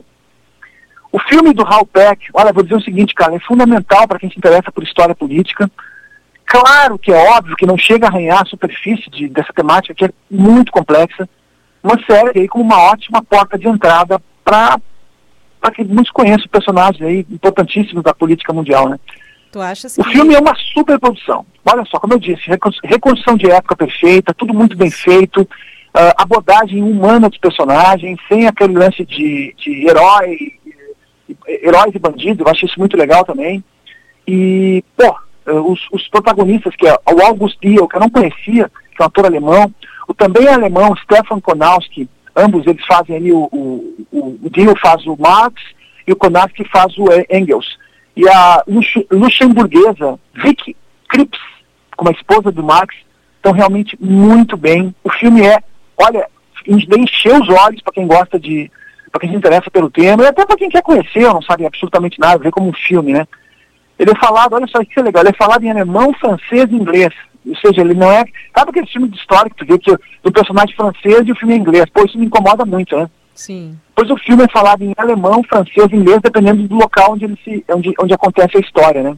E claro, com legenda em português, disponível pelo, pela Amazon Prime, o jovem Karl Marx, indico demais, demais, demais, um filme que realmente me, me, me deixou muito feliz ontem à noite e daqueles filmes que, sabe, tu tá zapeando o que, que eu vou assistir hoje e, pô, foi realmente uh, uma, uma, grata surpresa assistir esse filme e recomendo demais para os ouvintes da CDN. E Márcio, tu entendes então que esse filme, embora ele não vá a fundo, não vá adiante na história dessas personagens tão importantes quando se fala nessa temática, tu achas que até aquele momento ele retrata bem o aspecto histórico? Sim, sim, sim. Bom, eu, eu, eu, eu recentemente, inclusive, li sobre Marx, né, e, e, e, me interesso pelo tema, e claro que também não arranhei a superfície, né, Carla? Tem muita coisa para. Gostaria até de poder ter tempo para ler mais nesse momento, mas não, não tenho. Mas o filme, de alguma forma, me lembrei de vários, de vários episódios que eu, que, eu, que eu me deparei nesse livro e, e realmente é isso, né? É, sabe aquela coisa do, dos personagens que são históricos, mas que têm as incertezas, as angústias da juventude, é, como pessoas normais, não como super-heróis ou grandes vilões, ou, ou, sabe, sem entrar no, no mérito disso, de, do, que, do que eles representam como figuras históricas, né? E esse é o grande barato do filme. É, eu não sei, e fazendo uma analogia, da mesma forma que o Diários de Motocicleta, do Walter Salles, fez com o Che Guevara. Tu lembra do filme? Claro, assisti também. É, então eu acho que dá para fazer uma analogia com isso, né? Que é, tipo, antes deles se tornarem os personagens históricos que eles foram, no caso desse filme, o Marx, tanto o Marx como, quanto o Engels já, já eram, é, já faziam barulho naquele período da história, né? Mas claro que não tinham dimensão histórica que eles teriam depois, né? 20 anos depois, 30 anos depois. Tá então ele pega realmente esse momento de surgimento do, do, dessa manifestação política de ambos. Certo, é Márcio, Márcio Grings, então, falando hoje tanto sobre os indicados deste ano, quanto sobre essa, essa obra, esse filme que é de 2017, mas se torna eterno, né, Márcio? Porque retrata aí período da nossa história que para você que gosta ou não, né, entende pouco ou muito de comunismo, vale a pena dar uma olhadinha. Eu sempre digo o seguinte, né, para poder ter um debate em alto nível, uh, mesmo que tu não que tu não, não, não compactue com o tema, é muito bom estudar sobre ele, né? Eu faço muito isso sobre coisas que eu não gosto para poder defender meu ponto de vista. Então eu acho que é isso, né? Muito no bom. caso no caso do filme, eu eu, eu sou admirador, sou, não, não sou um marxista, mas admiro a figura de Karl Marx e o filme realmente uh, me emocionou, vou dizer isso. Certo. Márcio, uma ótima semana para ti. Muito obrigada pela participação de hoje. Como sempre, muito bom falar contigo. Ah, eu posso dizer onde é que as pessoas podem encontrar os filmes Com do Oscar? Com certeza. E também deixar o teu contato, né? Para as pessoas te encontrarem. então, olha só. Dos 10 filmes, uh, então anotem aí, quem quiser ver os filmes uh, do Oscar esse ano. Tem muitos que estão disponíveis, inclusive. O Belfast, ele estreia nos cinemas no próximo dia 10 de março. Talvez Santa Maria chegue um pouco mais disso, um pouco adiante disso, mas enfim, é a previsão. O Não Olhe para Cima, quem não viu ainda, está no Netflix, né? O Duna está no HBO Max. O Licorice Pizza estreia nos cinemas no no próximo dia 17. Olha só, semana que vem ainda está chegando também, esperamos que chegue, chegue logo em Santa Maria. O Ataque dos Cães, como eu e a Carla já dissemos, está no Netflix, assistimos. No Ritmo do Coração, está no Amazon Prime também. O Drive My Car não tem data definida para estreia, mas ele vai, ele vai ser veiculado pelo MUBI. O King Richard, Criando Campeões, HBO, HBO Max. Isso eu quero o Beco, ver. É, eu também quero ver muito esse, estou muito afim de ver ele também. Uh, o Beco do Pesadelo está encartado nos cinemas, não sei se está aqui em Santa Maria, não, realmente não vi, mas já está rolando aí no, no, Brasil. E o Amor Sublime Amor, que é do, do, do, do do Spielberg estreia na, na, na, Disney, no Disney, no canal Disney, dia 2 de maio, seja, vai demorar um pouquinho, né? Então é isso, cara. E também reforço aqui o jovem Karl Marx, já disponível na Amazon Prime. Certo, Márcio Grings, muito obrigada e uma ótima semana para ti e para nós. Ótima semana para todos aí, até mais. Até mais.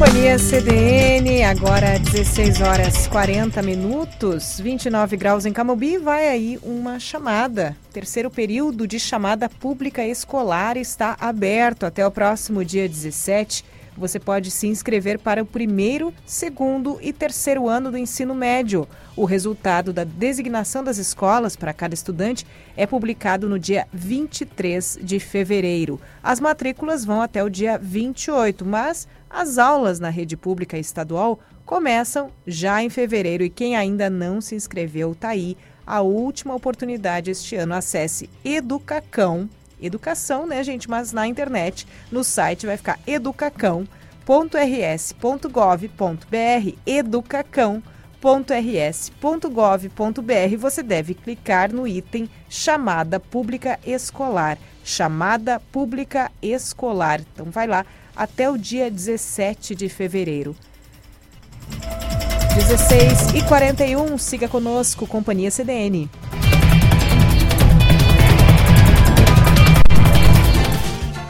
Dê o próximo passo na sua carreira profissional com a especialização da Universidade Franciscana. São mais de 25 cursos de pós-graduação presencial e à distância, em diversas áreas do conhecimento. Aproveite essa oportunidade para ampliar o seu currículo profissional. Inscrições até 4 de março. Acesse ufn.edu.br e confira os cursos disponíveis.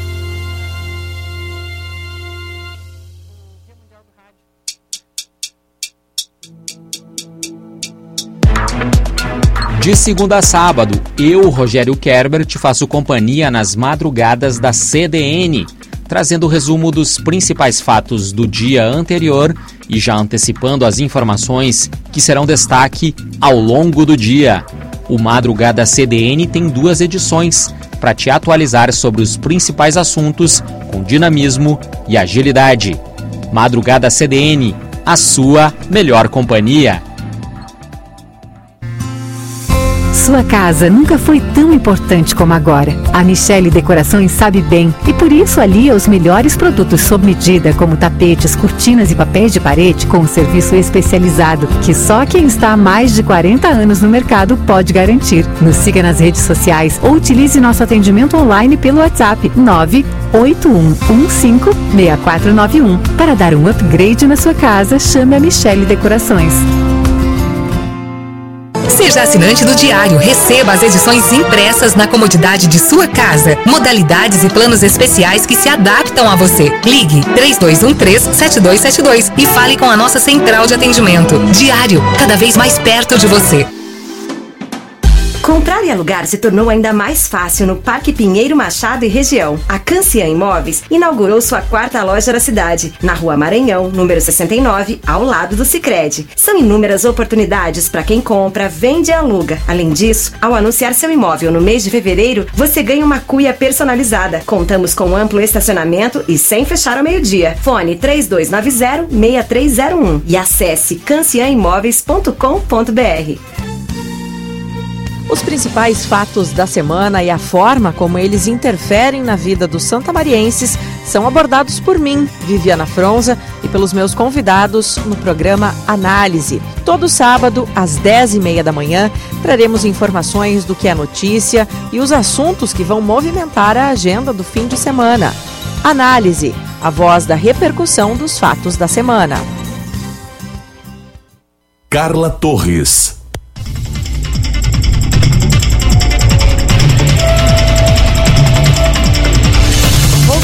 Companhia CDN, nesta tarde de domingo, hoje 13 de fevereiro, Dia Mundial do Rádio. Parabéns para todos nós que estamos aí nessa caminhada. Minha colega aqui, Carmen Xavier. Daqui a pouco eu vou me inteirar melhor sobre a trajetória dela, se tem passagem pelo rádio, além do impresso, enfim, tudo isso. O bom de a gente, o bom de não conhecer tão bem alguém é a gente ter a curiosidade, a mesma que o ouvinte tem, de ir perguntando. Daqui a pouquinho a Carmen Xavier vai conversar conosco.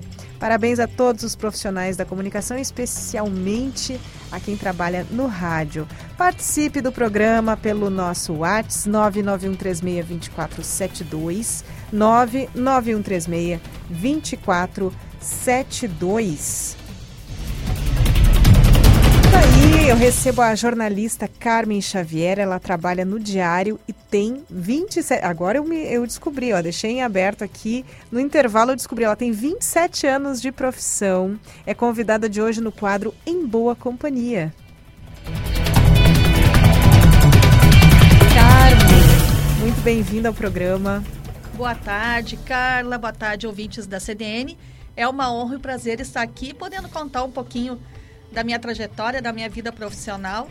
Espero que é, possa incentivar, de repente, outros radialistas e jornalistas.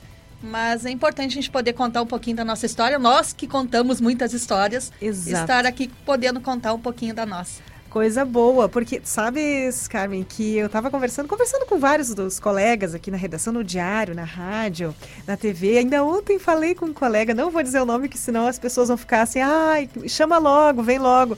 Vão ficar perguntando quando é que vem. Mas ele disse, Carla, eu vou aguardar um pouquinho, chama outras pessoas, porque a gente conta as histórias dos outros e às vezes não está muito acostumado a contar a nossa. Eu digo, mas vocês é que tem que também aparecer, porque as pessoas têm curiosidade, mas e esse repórter, essa jornalista, essa, essa jornalista, de onde ele vem, de onde ela vem, como é que se formou, que história é essa? E aqui a Carmen se dedicou esses poucos minutos, porque é uma correria ali na redação, daqui a pouco ela emenda a participação aqui com os destaques do diário, mas é nesses minutinhos que a gente vai conversando sobre de onde a Carmen vem, como é, onde ela se formou, onde atuou, esse início de carreira. Como é que foi isso? 27 anos, Carmen. Parabéns, hein? Muito obrigada. Bom, para começar, é, a própria escolha da profissão foi meio que, como dizem hoje, aleatória. Sério? Então, eu sabia exatamente o que eu não queria fazer. Então, é, as opções eu fui reduzindo, isso aqui eu não quero, isso aqui eu não quero, isso aqui eu sei que eu não quero. E quando eu vi, assim, a, a parte do jornalismo, eu, opa, para isso aqui deve ser muito interessante. Então, fui pesquisar um pouco mais, acabei me inscrevendo na época do vestibular, é, ainda no final de 1990. Daqui a pouco eu vou acabar entregando a idade da gente. Não. E eu lembro que eu cheguei em casa e ah, me inscrevi para jornalismo para o vestibular da Universidade Federal de Santa Maria. E eu lembro que na época o meu pai, assim, meu Deus, o sonho dele é que eu fizesse administração, alguma coisa nessa área. E aí, quando eu disse que me inscrevi para jornalismo, ele botou a mão na cabeça e disse, ai, não acredito. Mas por quê? Ele conhece, conhecia a área não, ou não? Não, não talvez né, mas é que como ele tinha empresa, aquela coisa assim, ah, eu queria que fizesse administração. Claro, para tocar e negócio. Mas não era, né, não. E acabei vindo para cá. Hoje, com certeza, o meu pai e minha mãe, né, uh, estão orgulhosos, né, do caminho, da trajetória que a gente fez. Mas no início é aquela coisa, é, um, apesar dele querer uh, que eu fizesse administração, eles sempre me deixaram muito livre para escolher o meu caminho. Que bom. E o que facilitou muito. E quando eu entrei no, no, jornalismo, eu fui descobrindo ali muitas coisas. E a gente entra muito nova, né? Eu entrei com 17 anos Nossa. na universidade. Então, fui descobrindo e, e, vendo qual o caminho, porque são tantas possibilidades, Carla. A gente pode ir para TV, para rádio, para jornal impresso. E eu me guiei mais para a área impressa, mas ao longo da nossa caminhada a gente vai é, fazendo de tudo um pouco, na verdade, né? E me formei no final de 1994, início de 95. A formatura mesmo, início de 95. Mas foi um período bem interessante ali da faculdade. A gente tudo é uma descoberta, né? Tudo a gente quer fazer, quer aprender, quer correr atrás. Então foi um período bem, bem interessante. Olha só, muitas coisas para descobrir, muito jovem e a gente escolhe geralmente, a maioria das pessoas se coloca pelo menos nessa, não digo obrigação, mas uma, uma tarefa de vida, né? Definir o seu futuro muito jovem, né? Então, é, a Carmen fala, falou aqui nos bastidores sobre essa, esse trânsito também por outras áreas ou por outras, outras funções dentro do jornalismo. Poderia comentar Claro, claro. Cara. Logo depois que eu me formei, acabei indo trabalhar na, na Razão. É, no jornal Razão, eu tive, passei três vezes pelo jornal. Uh, claro que a gente aprende muito mais na prática que às vezes na própria universidade. Então, foi um período de muito aprendizado. Ali, os primeiros editores que eu tive, a Leange e o Claudemir. Aprendi muito com os dois. Passado ali uns, uns quatro anos, surgiu uma oportunidade de uma vaga na área de comunicação social na terceira divisão do Exército. E aí, eu e algumas colegas até da redação naquela época, acabamos participando do processo seletivo. Ah, vamos ver como é que é, né? Olha lá. E eu lembro que na época, até participando do processo, tinha uma filha de militar. Então a gente ficou com aquilo lá. Isso aqui deve ser carta marcada. Olha. Né? Uhum. O que, que nós estamos fazendo aqui? Mas enfim, vamos, vamos pro processo até o fim. A gente já está aqui, vamos até o fim. E a, a, a, vida tem uma coisa, assim, tem coisas, Carla, que a gente às vezes não consegue explicar. Eu lembro que eu tinha que levar uma documentação lá na terceira D, ficar lá na Borges, esquina com a Bozano. E eu tinha que atravessar a cidade a pé. Naquela época não tinha carro, não, né? Bem complicado. E eu com a pastinha embaixo do braço, assim, um sol, um sol. Eu pensando, o que, que eu vou para lá, sabendo que a carta tá marcada? Por que, que eu vou perder meu tempo? Aquelas vozinhas que aparecem assim na cabeça da gente. E eu pensei assim, por que, que eu vou a pé até lá? Né? Perder tempo. Aí daqui a pouco veio uma outra assim, ó, não custa nada. Já está aqui no meio do caminho, agora é o mesmo, o mesmo trajeto de ir até lá ou voltar. Eu fui. Então tá. Fui lá, levei a documentação. E aí, passado ali o período do, do processo todo, um dia o, o coronel lá me ligou. Carmen, você foi a selecionada. Olha, viu? Então, às vezes tem coisa na vida que a gente assim, ó, eu poderia ter não ido, né? Poderia ter voltado para casa, disse, ah, isso aqui eu vou, vou seguir no jornal ali. E aí entrei como militar oficial temporária no Exército, onde fiquei sete anos. Uma outra escola, onde a gente trabalha mais a parte de assessoria, né? então muito release, contato com a imprensa, mas também uh, o trabalho de comunicação social como um todo envolve relações públicas, é, publicidade nem tanto, porque existe um centro de comunicação social em Brasília, mas foi um período de muito aprendizado também. E na terceira DE, a gente tinha um programa de rádio semanal. Oh. Então, onde eu tive contato ali por sete anos, a gente tinha um programa de rádio, que era um informativo militar na extinta Rádio Guaratã. Toda sexta-feira a gente tinha o programa, que daí a gente, eu tive contato, então, mais próximo com rádio, que até então a experiência era mais na área de impresso. E, claro, todo um trabalho com eventos, com imprensa, organização, releases. Aí, uh, nós tínhamos recriado a coluna militar junto com o jornal A Razão também, então tinha essa parceria. Foram sete anos assim de muitos desafios, muitas descobertas. Era um período que não tinha muita mulher no exército. Que período foi exatamente, Carmen? De 99 a 2006. 2006. De 99 sim. a 2006, foram sete anos. Então, é, é, foi um desafio, assim, a gente ouvia muita coisa, muitas piadinhas, assim, que lugar de mulher não era ali. Então. Dentro da própria. É, é. Ao mesmo tempo que naquela época já tinha. É, eu recebi muito apoio de muitos militares, né, de, que são amigos até hoje. É, sempre tinha um que. É bom outro, esse... né? Que... É bom a gente, a gente dar bem essa dimensão de que em todo lugar existem pessoas é, e pessoas. Exato, então, exato. Não dá para Eu recebi muito incentivo, aprendi muito. É, tem muitos amigos que eu levo até hoje. Né? Uh, inclusive uns que estão atuando na área ou de imagem, né? na área de, de, de fotografia. Alguns então, temporários também, de Muitos repente. temporários, ah. exato. E, e aquela coisa, né? Quando uh, vem aqueles comentários, aqui não é lugar, aquilo me desafiava mais ainda, Carla. Esse aqui é meu lugar, sim. Né? E foi muito bacana, eu nunca vou esquecer, teve um dia um coronel, ele estava em final de carreira já, ele estava me olhando, assim. E aí eu fiquei com aquela coisa, será que eu tô com algum distintivo errado na minha farda? Eu olhava assim, né? E eu assim, coronel, o que que houve, né? Será que eu tô com alguma coisa errada? Ele, Carmen, eu estou há quase 30 anos no exército e eu nunca tinha trabalhado com mulher. Né? Então, isso há mais é, há 20 anos atrás, então imagina, né? 2000, nós estamos em 2022, tem cerca de 2000, 2001. E aí eu disse, bom, coronel, espero que a experiência não tenha sido... Ele disse, não, Pois as Forças Armadas demoraram para botar mulheres. Está sendo uma experiência muito boa. Ele estava tendo uma miragem ele, na cabeça dele, talvez, é, te olhando. Ele estava assim. ele sai coisa boa que, que, coisa. que, que abriram essas portas. Sim. Mas foi um período bem, bem interessante. E aí, como eu era temporária, chegou ali final junho de 2006, terminou meu período. E a gente já volta assim, disse, bom, agora vamos dar umas séries. Eu nunca vou esquecer, acho que eu fazia uns dois dias que eu estava em casa, o José Mauro, do, da Razão, me ligou. Carmen, fiquei sabendo que já terminou teu tempo. Olha ali. Queres Portas voltar? abertas. Queres voltar? Vamos, vamos voltar, né? E assim foi. foi fui a segunda vez para a Razão. Uh, foram ali mais dois anos e meio. Surgiu uma oportunidade no SESC de Santa Maria. Eles cri haviam criado uma vaga de subgerente. Eu fui ver, né, como é que era, quais eram os requisitos, enfim.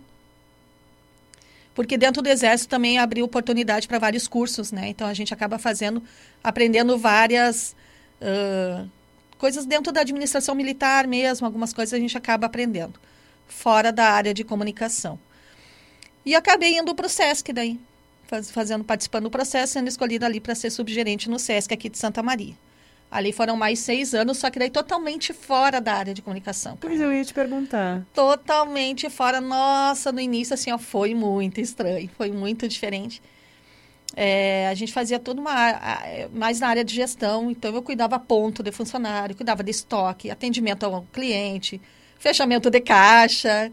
Era muito muito diferente, assim, de tudo que eu já tinha experimentado. E como é que foi esse retorno, Carmen? Em 2012 para o jornalismo? Voltando? É, em 2006 eu saí do, do Exército, voltei para a Razão. E final de dois, em 2007 eu tive meu segundo filho. E aí os horários estavam meio complicados, né? Porque jornalismo é aquela coisa, tu não tem horário para nada. E aí estava meio complicada a questão, né, de bebê pequeno, saindo de madrugada do jornal, enfim. E aí que eu acabei indo para o SESC no final de 2007. Então eu tinha ficado só mais um ano, um ano e pouquinho na razão ali. Fui para o SESC, daí onde fiquei seis anos, ou seja, até o final de 2013. Acabei uhum. ficando no, no SESC. E aí voltou para o jornalismo. E aí, início de 2014, voltei para a razão, terceira vez, podia pedir música. Com certeza. Nossa, olha só. 2013, início de 2014, voltei para a razão onde eu fiquei até 2017, quando fechou ali a empresa. E eu já tinha recebido o convite da Fabiana Sparrenberger aqui para vir para o Diário, que estava iniciando sob né, um, uma nova proposta, se desvinculando da RBS. E a, a, acabei vindo para cá estão me aguentando até hoje. Olha, imagina, Carmen, uma pessoa... É, então, essa, essa é uma caminhada, hum. assim, com, saindo um pouco do jornalismo, voltando, enfim.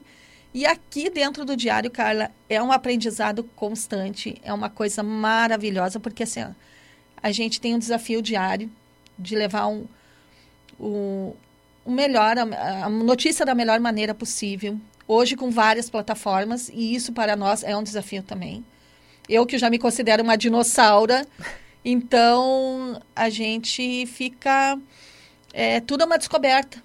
Todo dia estou aprendendo, ao mesmo tempo que eu consigo trazer um pouco da minha experiência para os colegas mais jovens. Eu aprendo muito com a gurizada, que, né, principalmente relacionar a parte digital, a área é, das redes sociais, e, e essa troca que é muito interessante porque isso enriquece a redação. Com certeza. Essa, essas pessoas que estão há muito tempo, têm muita experiência, essas que estão chegando com ideias, tecnologias que elas já sabem, já dominam e vão ensinando também.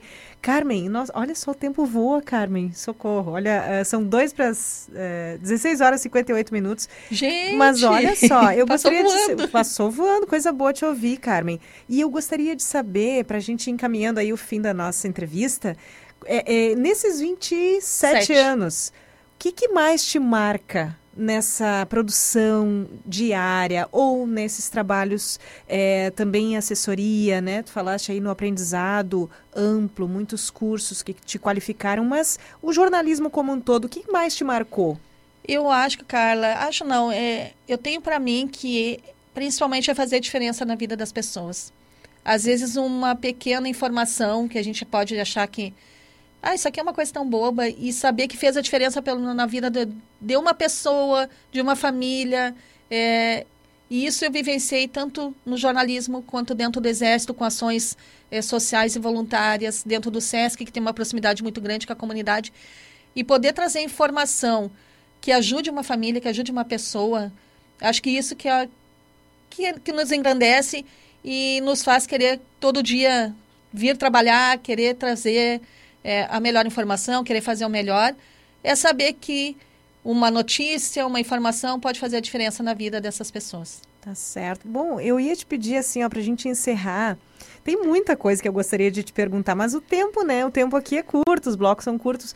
Mas eu ia te pedir uma mensagem para essas pessoas que estão pensando, olhando para a comunicação, para o jornalismo. Me parece que tu já deixaste uma mensagem, porque fazer a diferença na vida do outro é a grande coisa quando se fala em comunicação. Mas se tu quiseres deixar uma mensagem final, eu te agradeço. Claro, Carla. Primeiro, agradecer o espaço aqui e dizer para as pessoas acreditarem em si. Aquela dúvida que a gente tem, vou ou não vou, vou naquele emprego, não vou, desisto ou não desisto. Acredite em si. Né? Deixe que Deus te mostre o caminho. É, e principalmente, estar de coração aberto para que o teu trabalho tenha reflexo nas outras pessoas. Um reflexo para o bem que tu possas contribuir com o teu trabalho, qualquer trabalho. Todo trabalho é, é digno, né? Acredito isso, não existe mais nem melhor nem pior. Todo trabalho ele tem um impacto na vida das pessoas e que esse impacto seja feito da melhor maneira possível e seja positivo. que eu acho que esse é o nosso a nossa finalidade. Tá certo. Muito obrigada, Carmen. Carmen que segue conosco. Intervalinho, né, Carmen? Vamos tomar uma aguinha? Vamos. Daqui a pouquinho a gente vem com os destaques da edição do Diário desta segunda-feira. Carmen que tem aí 27 anos no jornalismo. Ela que trabalha aqui na redação, é jornalista no Grupo Diário, focada no impresso, mas que já teve aí muitas experiências pela vida e vem nos deixar essa, essa mensagem e essas memórias aqui. Muito obrigada, Carmen. Eu que agradeço o espaço. Agora são 17 h 01 siga conosco. Daqui a, daqui a pouquinho a gente volta com mais Companhia CDN.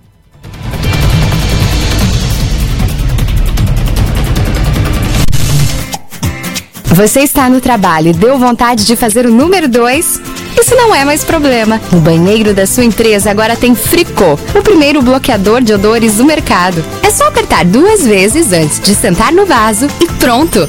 Só fica o cheirinho de Fricô no ar.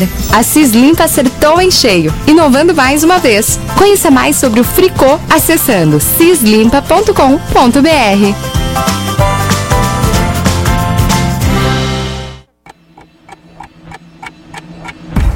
Nas tardes de domingo, às 14 horas, você está convidado para relembrar o passado junto comigo, Luísa Neves, e com o programador visual Walter Antônio Noal Filho, que pesquisa o passado santamariense. Te esperamos para falar sobre lembranças, histórias, acontecimentos e curiosidades de Santa Maria.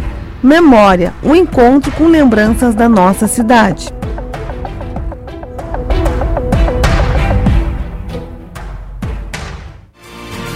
A Della Páscoa Engenharia acredita que a receita para o desenvolvimento de uma cidade são as mesmas que empregamos em nossas realizações: foco, incentivo, diálogo, planejamento, execução e compromisso.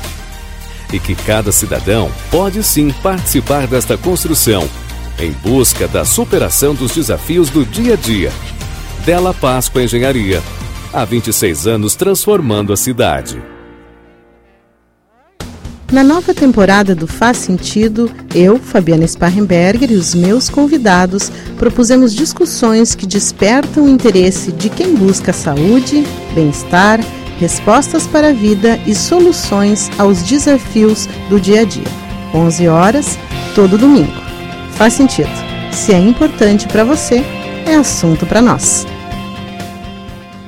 Amiga, olha que embalagem linda do novo lava-roupas em pó óptica ou acho girando sol. Sim, ele tem o poder da biotecnologia enzimática que remove mancha, sujeira e preserva a qualidade das cores do tecido. Ah, além do azul e rosa, tem a versão hipoalergênica. Ai, adorei. Já experimentou? Claro! Nossa, é muito eficiente. Lava roupa agora ficou fácil demais. Lava roupas em pó girando sol Optical Wash. O prazer de um novo dia para me cuidar e cuidar de você. Chegou a edição de verão do Junte Compre do Diário.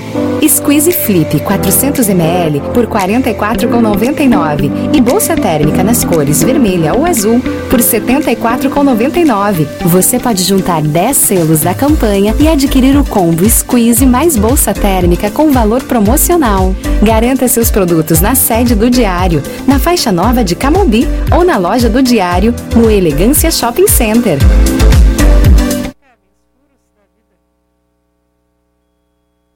Carla Torres.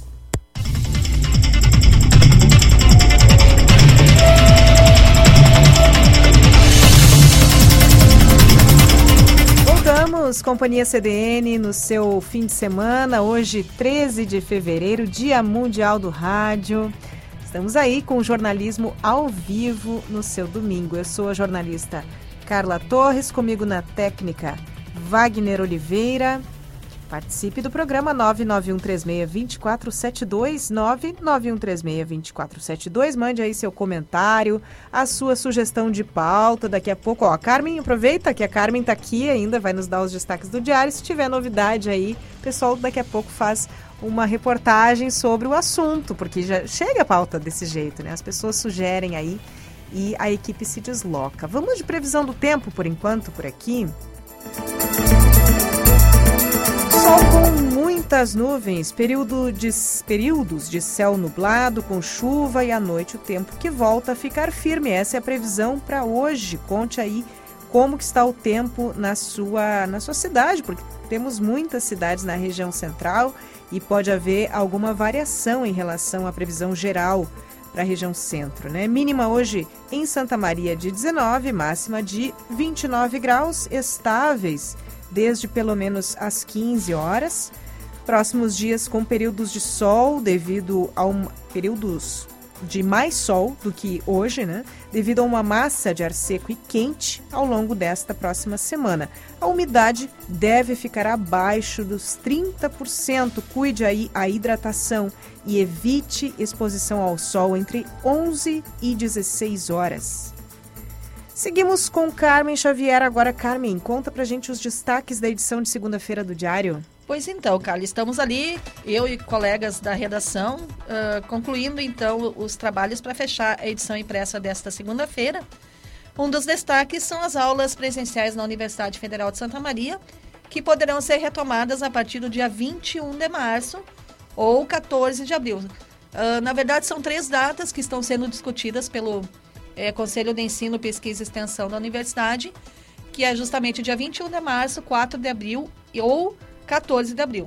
E essa, esse assunto começou a ser discutido pelo CEP na sexta-feira, mas a votação mesmo vai ficar agora para a próxima terça. Então, a edição impressa desta segunda-feira, numa reportagem da, da colega Gabriela Perufo, é, traz o, de como é que vai funcionar, quais são as expectativas em torno dessa retomada presencial das atividades na Universidade Federal de Santa Maria. É, hoje, segundo o nosso o reitor da Universidade Federal de Santa Maria, Luciano Schuch, é, cerca de 5 mil estudantes já estão frequentando presencialmente o campus por conta de algumas disciplinas, principalmente na área da saúde, que já retornaram, do Colégio Técnico Industrial e também do Politécnico. Então vamos aguardar aí para os próximos dias. Com certeza a CDN vai estar trazendo em primeira mão também quais são as decisões em relação a isso. É, outro destaque é o Liquida Santa Maria, que começa nessa segunda-feira, organizada pelo Clube de Dirigentes Logistas, o CDL, Câmara de Dirigentes, corrigindo. Câmara. E isso. Uh, então começa nesta segunda-feira, prossegue até o dia 26 de fevereiro, com diversas, uh, mais cerca de 200 empresas participantes e vários descontos para os consumidores. A ideia, então, aquecer o, o, comércio, as vendas, tentar resgatar um pouco né, daquele prejuízo que veio com a pandemia já, que os empresários vêm carregando já desde 2020. Né? Então, a tentativa de recuperar com o Liquida Santa Maria. Ainda na área da educação, Carla, a gente tem também campanhas de arrecadação de material escolar para auxiliar alunos da rede municipal. Na área de saúde, a gente traz o destaque do bloco cirúrgico do Hospital da Brigada Militar, que foi reaberto após cinco anos desativado, e também o calendário completo da vacinação contra a Covid-19 para toda a semana. Tá certo. Era isso por enquanto, né, Carmen? Por enquanto. Muita coisa Mais tarde, processo. aqui mesmo na CDN, é, nós vamos estar trazendo então os principais destaques, discutindo aqui entre os editores que estão trabalhando hoje no plantão quem ficar nos acompanhando mais tarde, estaremos trazendo todos os assuntos. Tá certo. Obrigada, Carmen. Belo trabalho para ti. Muito obrigada. Bom trabalho e uma boa tarde a todos os ouvintes da CDN.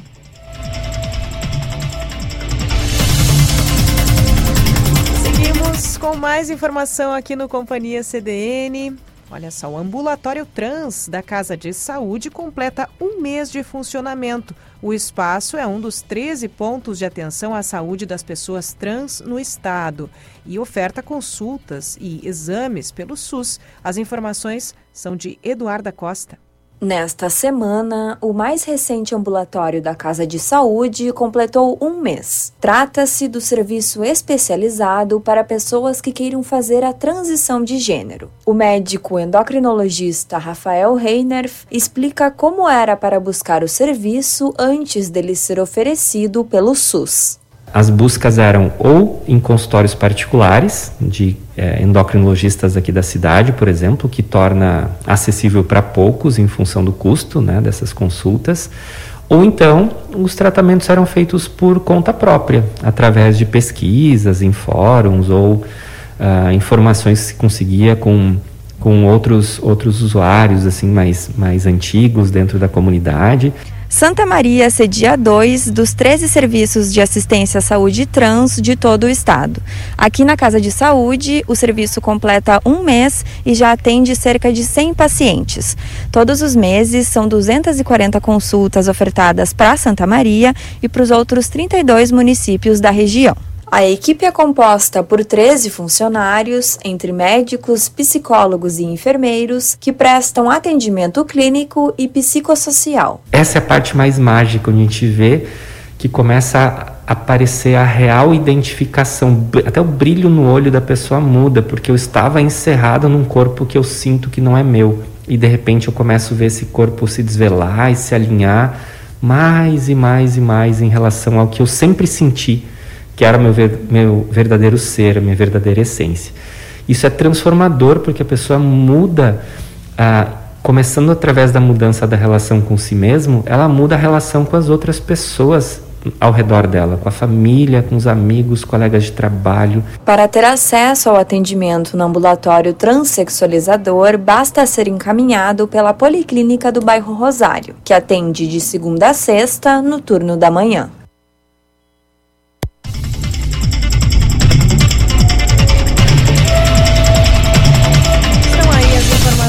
Com a Eduarda Costa sobre o ambulatório trans da Casa de Saúde, que completou um mês em fevereiro. E por causa do aumento de casos e hospitalizações por Covid-19, muitas cidades da região central não têm carnaval este ano. Já Cruz Alta adiou a folia fora de época para maio. Mais informações com a Janaína Ville. Por causa do aumento de casos de coronavírus nestes primeiros meses de 2022, muitas cidades da região central decidiram cancelar ou adiar as festas de carnaval. É o segundo ano seguido sem a folia, que além da diversão, costumava movimentar a economia desses locais. Cruz Alta, que tem um dos maiores desfiles de escola de samba do interior do estado, sempre realiza a festa fora de época.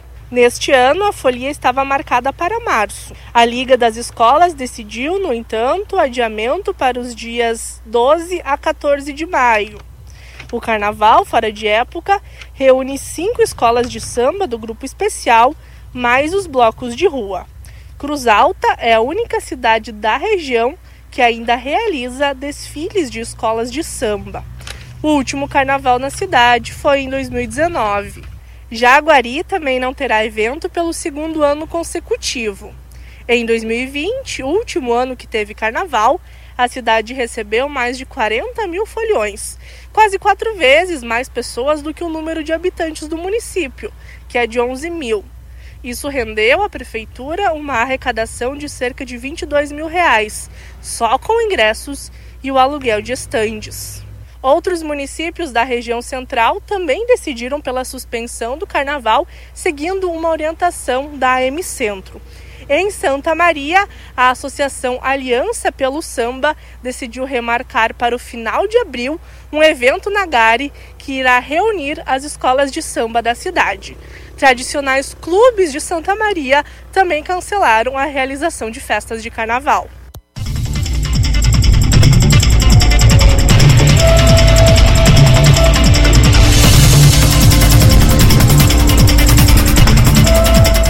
Ouvimos Janaína Ville. E hoje, como eu venho dizendo ao longo do programa, dia 13 de fevereiro é o Dia Mundial do Rádio. Agora às 17h14, 29 graus.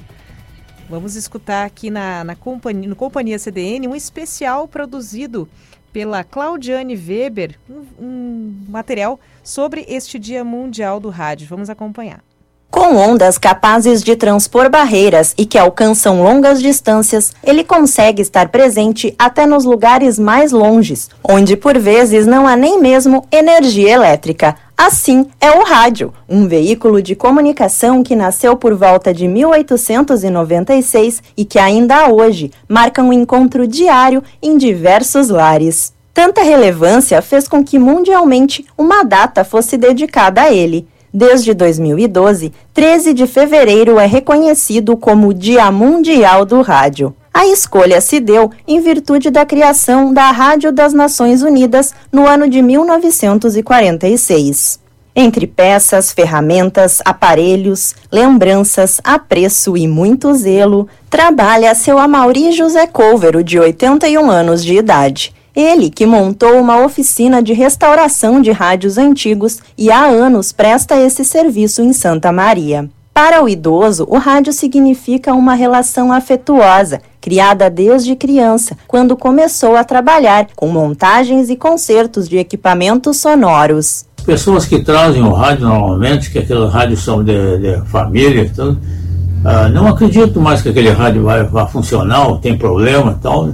E ao ver o rádio funcionar, as pessoas até se emocionam. Muitas vezes vem aqui, porque aquilo ali é uma, uma relíquia para eles Entendendo a importância do veículo, o Grupo Diário decidiu expandir. Em 30 de agosto de 2021, lançou a rádio CDN, Central Diário de Notícias. Transmitida na frequência 93.5 FM, traz a proposta do jornalismo 24 horas por dia. Você que nos acompanha já sabe que temos 20 programas e mais de 40 profissionais envolvidos, trazendo muita informação para Santa Maria e para os mais de 30 municípios da nossa região.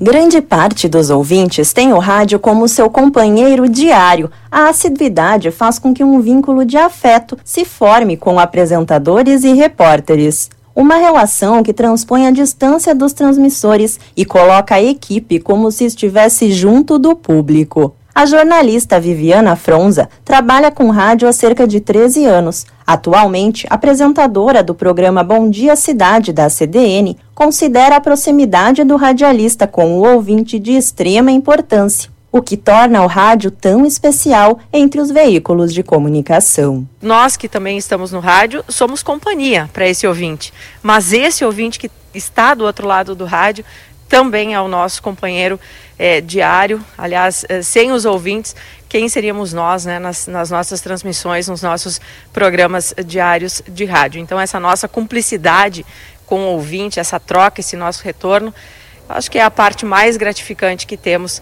é, todos os dias ao chegarmos aqui na CDN e fazermos um programa de rádio, entregarmos as informações para essas pessoas que estão do outro lado.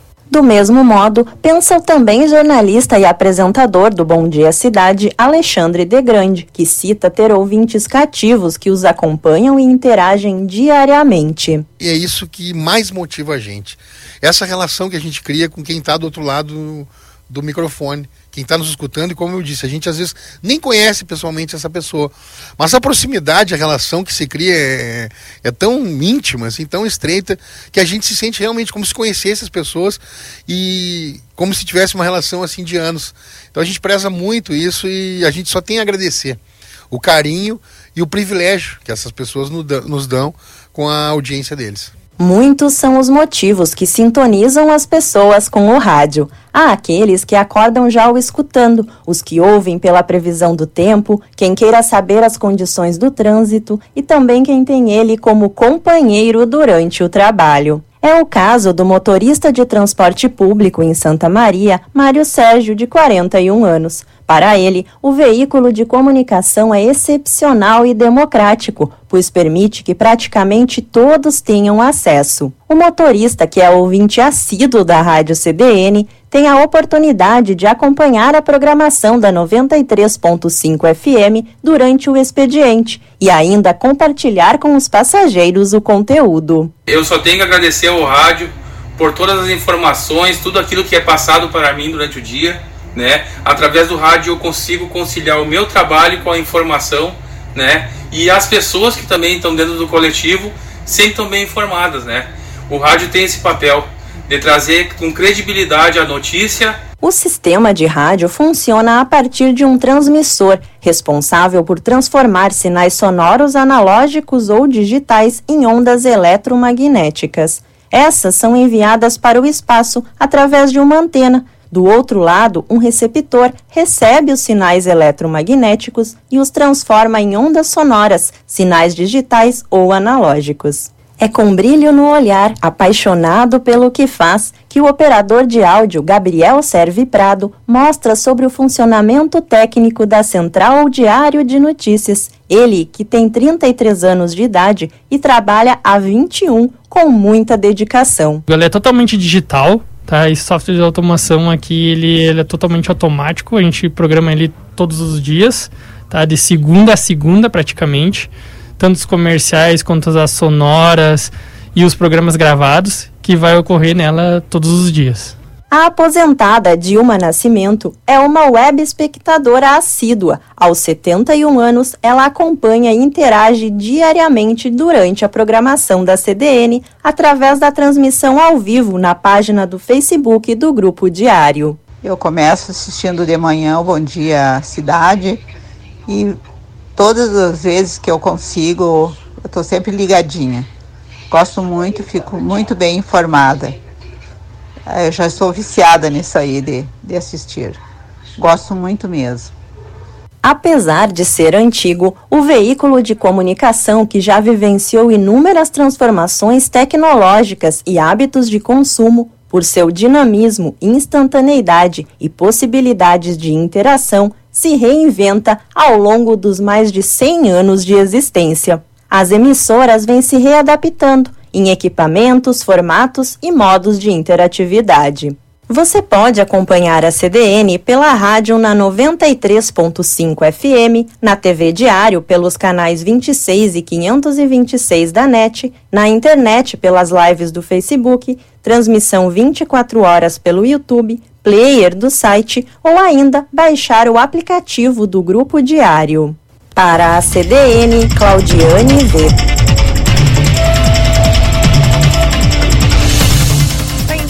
belo trabalho da Claudiane Weber, ela que é produtora aqui no grupo, no grupo Diário, formada em jornalismo e realmente fez uma, um belo documento aí para celebrar essa data, hoje Dia Mundial do Rádio. E você aí ouve a CDN tanto pelo dial 93.5 FM quanto pelo nosso aplicativo, como disse bem a Claudiane. Agora é 17h23. Vamos a um pequeno intervalo, voltamos com mais Companhia CDN daqui a pouquinho. Domitila e Sicredi apresentam a quinta edição do Fala Mulher, dia 17 de março às 19 horas no Ouro Preto Eventos. Uma noite inesquecível com comidinhas, espumantes, boa música e um bate-papo com mulheres inspiradoras. Adquira seu ingresso all inclusive nos pontos. Loja Domitila, localizada na Rua dos Andradas, número 1449, no Condomínio Espírito Santo, na sede do Diário, faixa nova de Camobi, número 4975, e na loja do Diário, no Elegância Center Shop. Veja mais informações na página do evento no Facebook. Patrocínio Bravier Imóveis, Cognitá, Consultório de Psicologia, Inana, Clínica de Biomedicina Estética, Linda Casa, Móveis e Decoração. Realização Diário. Na Unicred Ponto Capital, suas escolhas transformam o meio ambiente, a sociedade e seus investimentos. São diversas formas de participar e contribuir para um mundo mais sustentável. Cooperados de cada agência concorrem a bicicletas, patinetes e projetos fotovoltaicos. E no sorteio final, todos concorrem a uma bike elétrica e a uma BMW i3. Aproveite o cupom para novos associados. Suas escolhas transformam. Participe! Seja assinante do Diário, receba as edições impressas na comodidade de sua casa. Modalidades e planos especiais que se adaptam a você. Ligue 3213-7272 e fale com a nossa central de atendimento. Diário, cada vez mais perto de você. Minuto Jurídico, com o doutor Atila Abela. Na prática, a dissolução da união estável equivale ao divórcio no casamento. Esse procedimento pode ser feito de duas formas, judicialmente ou extrajudicial. Tanto na via judicial quanto na extra, é possível estabelecer partilha de bens e pensão alimentícia, além de outras formalidades legais. Em ambos os casos, caso a separação seja consensual, o casal poderá constituir apenas um advogado para representá-los. Além disso, não existe período mínimo para haver uma configuração de união estável, bastando que o casal tenha tido relação pública com o objetivo de constituir família. Na via extrajudicial, a dissolução é realizada no tabelionato de notas e pode ser realizada quando as partes são maiores, capazes e não possuem filhos menores ou maiores incapazes. Tem dúvidas sobre esse procedimento? Procure um advogado ou uma advogada de sua confiança. Minuto Jurídico, com o doutor Atila Abela.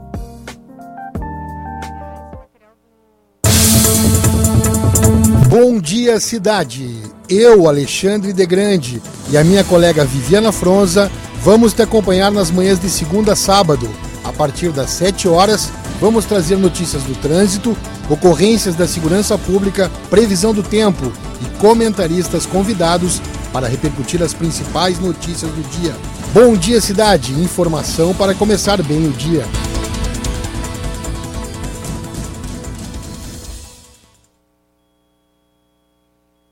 Carla Torres.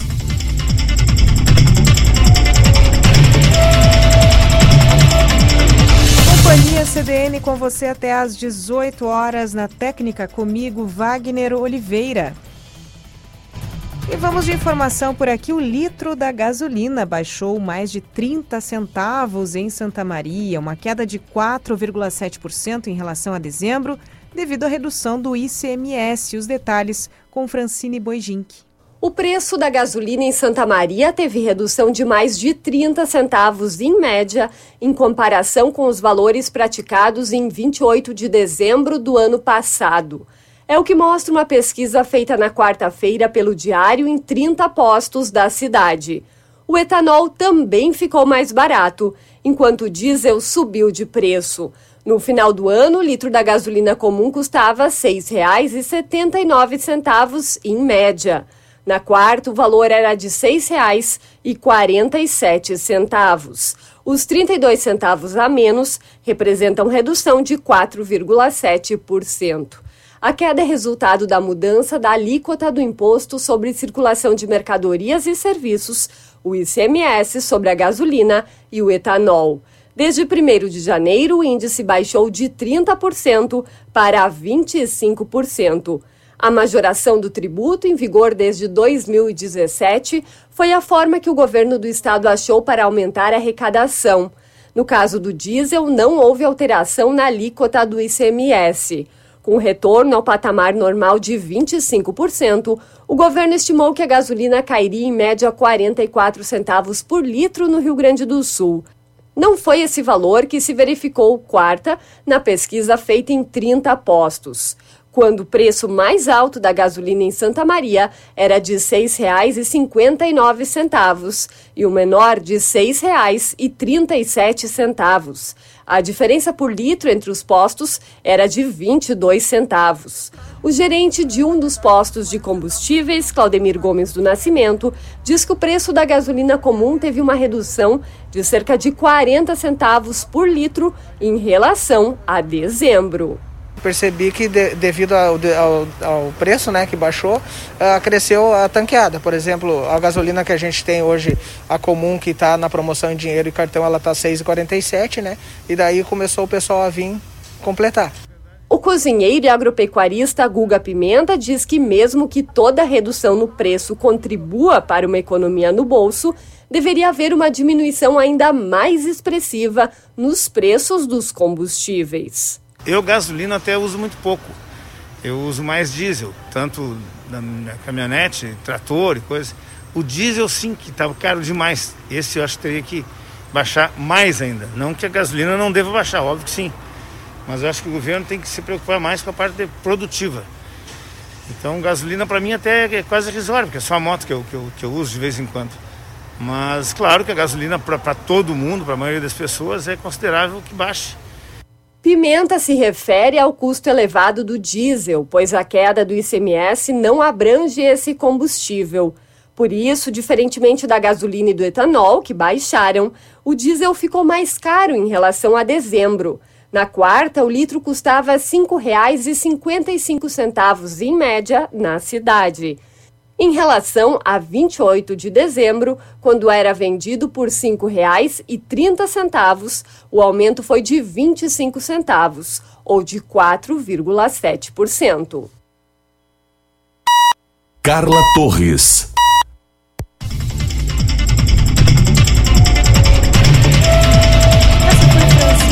Com todos os detalhes sobre essa baixa de cerca de 30 centavos em Santa Maria, uma queda de quase 5% em relação a dezembro. E Agudo lança um programa para minimizar efeitos da pandemia na educação. Conexões de aprendizagem conta com estratégias para melhorar o ensino de 300 alunos do ensino fundamental no município. Os detalhes com Ariane Lima. Na busca por minimizar os efeitos causados pela pandemia na educação, o município de Agudo lançou o programa Conexões de Aprendizagem.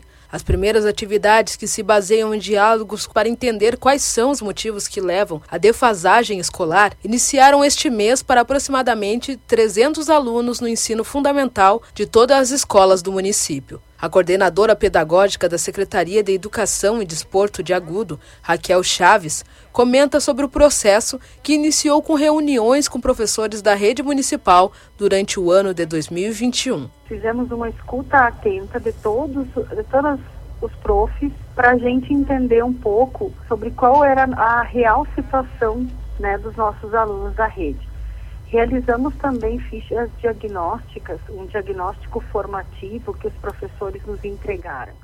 E a partir disso nós tabulamos, né, e evidenciamos muitos problemas, uma defasagem na aprendizagem muito grande. Então planejamos esse programa. Pensamos ele a partir das solicitações dos professores e também da, da nossa disponibilidade, né? Uh, nós já tivemos outros programas no município que foram avaliados e nós tentamos então criar esse de uma forma que ficasse diferente, né, e for aperfeiçoando os que já tivemos. Em torno de 220 profissionais da educação contribuíram com o diagnóstico que resultou em estratégias que apoiarão e auxiliarão não apenas estudantes, como também os professores. Raquel enfatiza que o diálogo com os profissionais possibilitará o suporte nas dificuldades encontradas durante a pandemia. Muitos alunos que são do interior, né, de escolas rurais, onde a internet ainda não chegou, se chegou, ela não dá conta de atender o ensino. Uns têm internet só para receber recados, né? Então a gente não pôde contar com isso. A maioria dos nossos alunos recebeu material impresso. Então os professores nos trouxeram esses questionamentos, esses pedidos, e a gente sabe que este ano de 2022, pelo menos esse é o nosso propósito, é que a gente possa dar esse suporte pedagógico. Esse é o nosso objetivo primeiro. Para a CDN, Ariane Lima.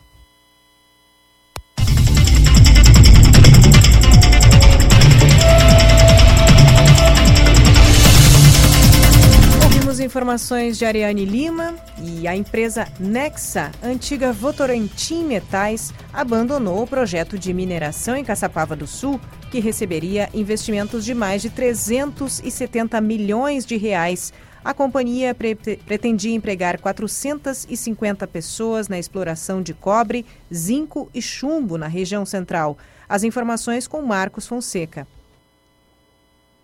A empresa Nexa, antiga Votorantim Metais, abandonou o projeto que pretendia resgatar a mineração em Caçapava do Sul. Ao diário, a companhia confirmou na sexta-feira que não dará continuidade ao investimento, orçado em 371 milhões de reais, por não ter viabilidade econômica. Em nota, a empresa reafirma seu compromisso com a transparência e informa que não dará continuidade ao projeto de Caçapava do Sul que previa a extração e o beneficiamento de minérios de zinco, cobre e chumbo, uma vez que ele não manteve parâmetros de viabilidade econômica. A companhia informou que mantém a pesquisa e a busca por outras oportunidades de negócio. Ainda segundo a Nexa, o projeto de Caçapava do Sul poderá ter continuidade com outra empresa no futuro. No final do ano passado, a Nexa solicitou à Fundação Estadual de Proteção Ambiental, a FEPAM, o arquivamento do pedido de licença ambiental para atividade na região central em tramitação desde 2016. A retomada da mineração era vista com otimismo por prefeituras, ao mesmo tempo que com desconfiança por parte de grupos ambientalistas e de moradores. A intenção da Nexa era construir uma mina a céu aberto às margens do rio Camacuã para extração de zinco, chumbo e cobre. O empreendimento iria gerar 450 empregos e abrangeria outros municípios, como Santana da Boa Vista, Bagé e Pinheiro Machado.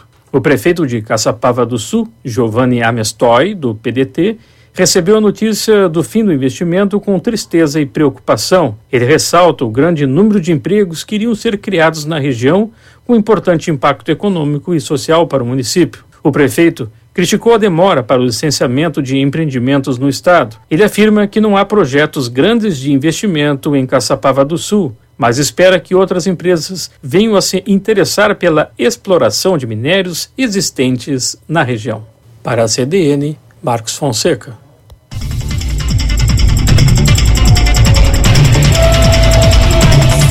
Óbitos decorrentes do novo coronavírus foram confirmados em Santa Maria. Desde janeiro, o município vem registrando aumento no número de casos confirmados e de mortes. Mais informações com Carmen Xavier. A Prefeitura de Santa Maria confirmou na noite desta quinta-feira mais três óbitos em decorrência da Covid-19 no município. O registro total é de 866 mortes de moradores de Santa Maria.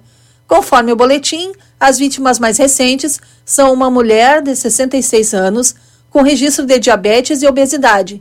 No dia 22 de janeiro, ela teve o diagnóstico positivo para Covid-19, dando entrada na UTI do Hospital Regional. O óbito aconteceu no dia 8 de fevereiro.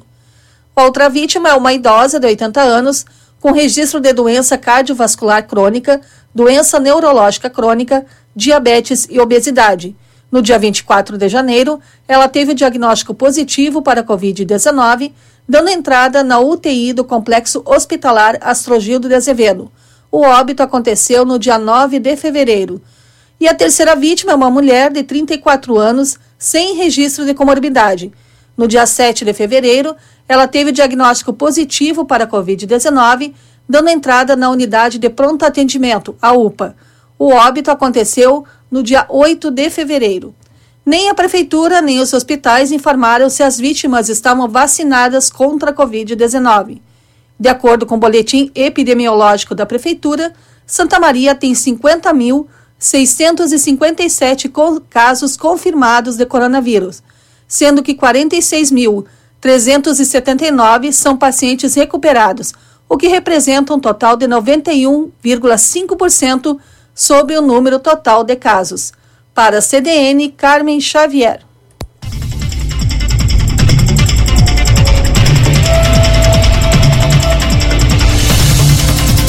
Chegou a hora de programar-se para o sofá, porque o programa vai embora, mas quer deixar você em boa companhia. Daqui a pouquinho o programa vai embora. Ainda temos o próximo bloco, mas já vamos adiantando a dica de hoje do programa Esse no Sofá, que é com o jornalista e filósofo Juliano Rosa. Qual é a dica de hoje, Juliano? Boa tarde.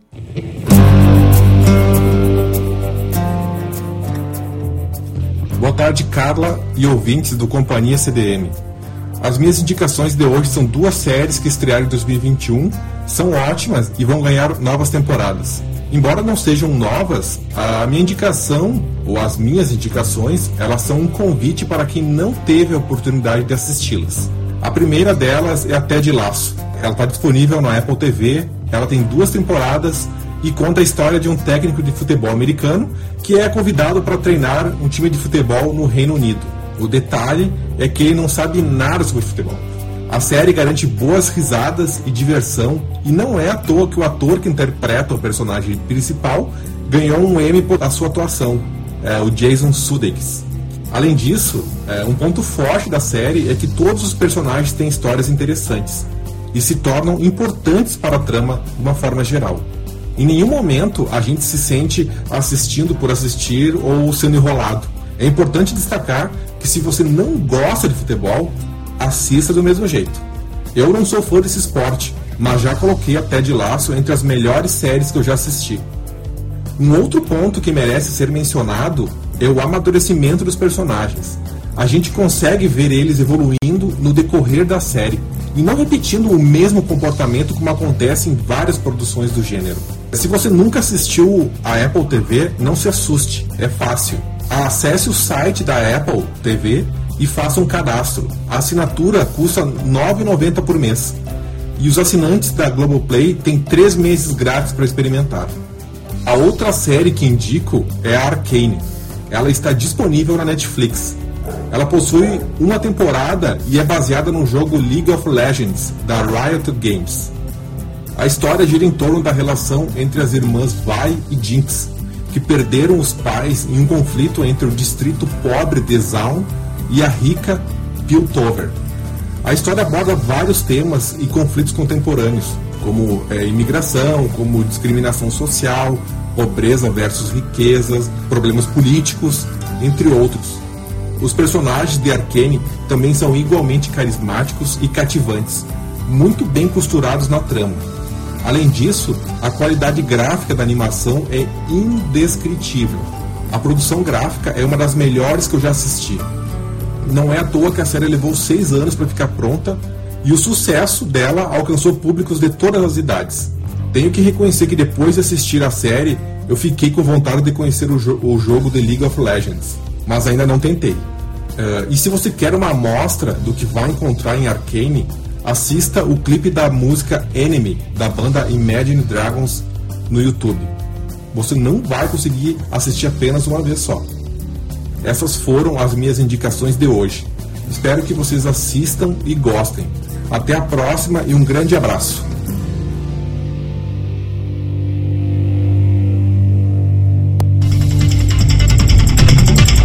Então, Juliano Rosa com essas dicas, Ted Laço e Arcane. Conta aqui pra gente se você já assistiu, se você também gostou.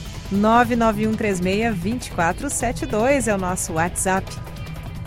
Agora são 17 horas 42 minutos, 28 graus em Camobi. Siga conosco, daqui a pouquinho o último bloco de Companhia CDN.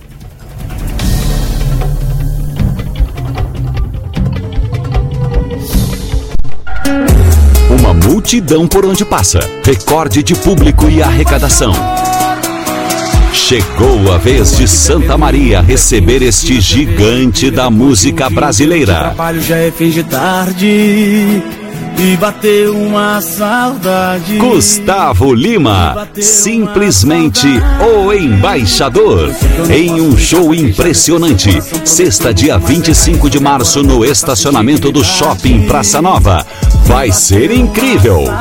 Ingressos antecipados no Beltrame Supermercados, Redvis, Cancian Imóveis, Linda Casa, Risoto Gourmet, Shop Multimax, Unisme ou pelo site minhaentrada.com.br. Mais informações pelo 999718919. Gustavo Lima. Vem bebê, o coração do Rio Grande te espera. Realização Morfine Produções e LG Produções Artísticas. O Central do Esporte é o programa certo para quem é amante de todas as modalidades praticadas em Santa Maria e região. De segunda a sexta-feira, a partir das 21 horas e 30 minutos, eu, Marion Melo, trago as principais notícias do cenário esportivo local. Já aos sábados, ao meio-dia e às 20 horas e 30 minutos, e nos domingos, ao meio-dia e 19 horas, o comando é de Antônio Tesses. Central do Esporte, o esporte local para todos.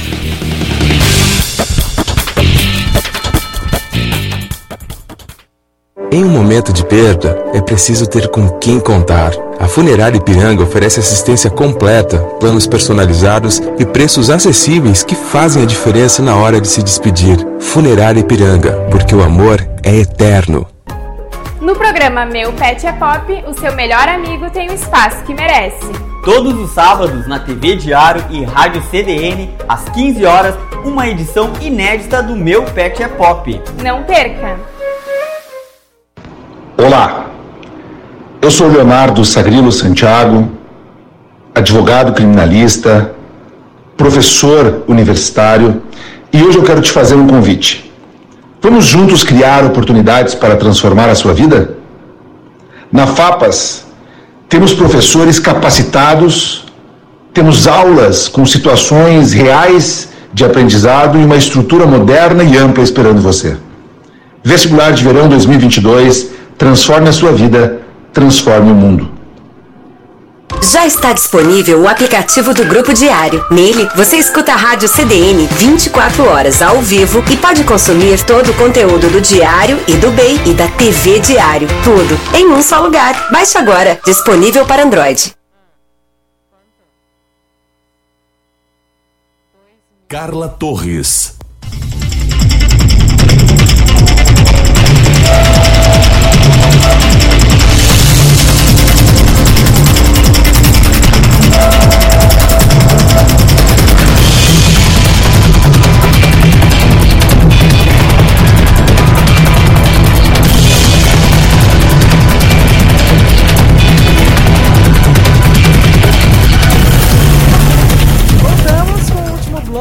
Companhia CDN neste domingo, hoje 13 de fevereiro.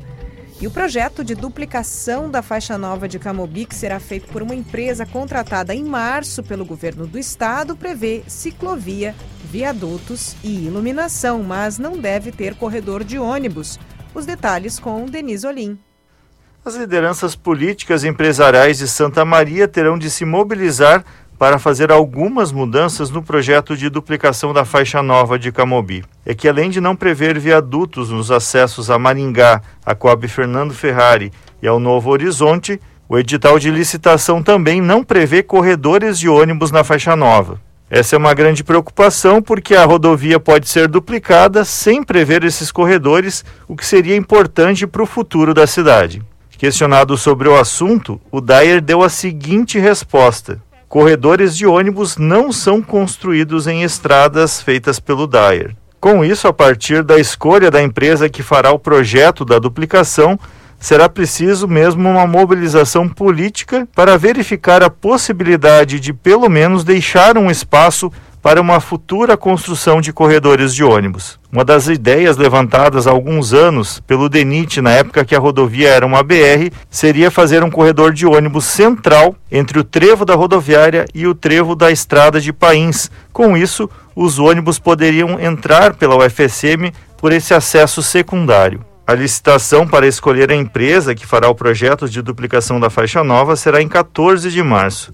A empresa vencedora terá 360 dias para entregar todos os projetos executivos. Com isso, a tendência é que no ano que vem, em 2023, a obra possa ser licitada. Porém, ainda será preciso correr atrás de verbas e fazer a nova licitação, por isso não há prazo para que essa obra saia do papel. Ao menos o projeto inicial já vai prever três viadutos um deles será na travessa Adão Comaceto, que dá acesso aos residenciais perto do Clube Dores. Outro viaduto previsto será no acesso à estrada de Pains e o terceiro no trevo da universidade.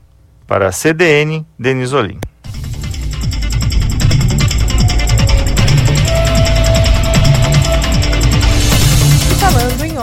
As obras de construção da praça de pedágio em Santa Maria começam. A partir de setembro vai haver cobrança de uma tarifa no local que fica no distrito de Palma, entre Santa Maria e a Quarta Colônia. O primeiro trabalho para a construção do pedágio é a retirada de árvores e da vegetação ao lado da RSC 287. Desde quinta-feira, operários e um biólogo estão fazendo esse serviço.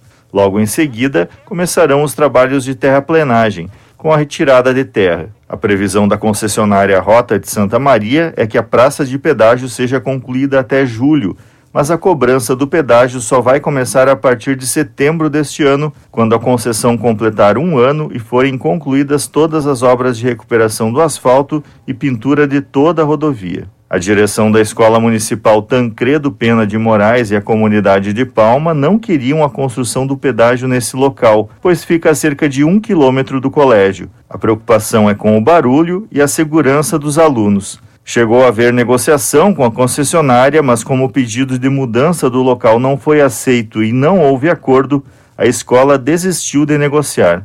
A partir disso, a Rota de Santa Maria começou a construção.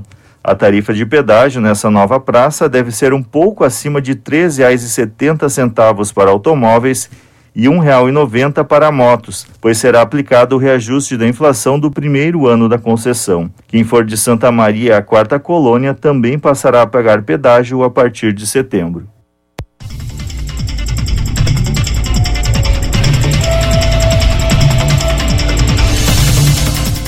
Denise Olim, com as suas informações sobre o pedágio em Santa Maria e também sobre a duplicação da faixa nova de Camobi. E agora é hora de Moda para Quê? A coluna que faz uma conexão entre a moda e as mais diferentes áreas como saúde, economia, ciência, ambiente. Hoje o quadro tem participação de Alessandro Felipe.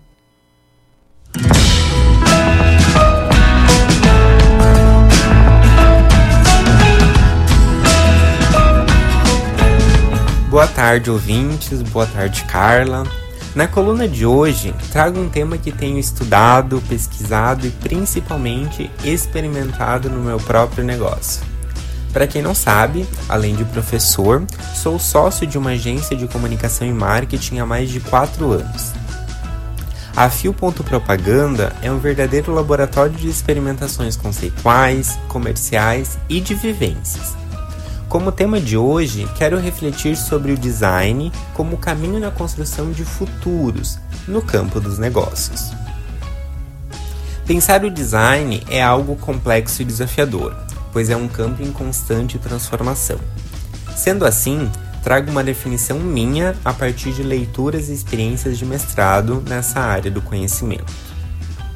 Design, para mim, é pensar, produzir, testar e qualificar artefatos físicos ou digitais, considerando usuários, linhas estéticas e principalmente ponderar quais futuros possíveis queremos no amanhã a partir deste mesmo artefato.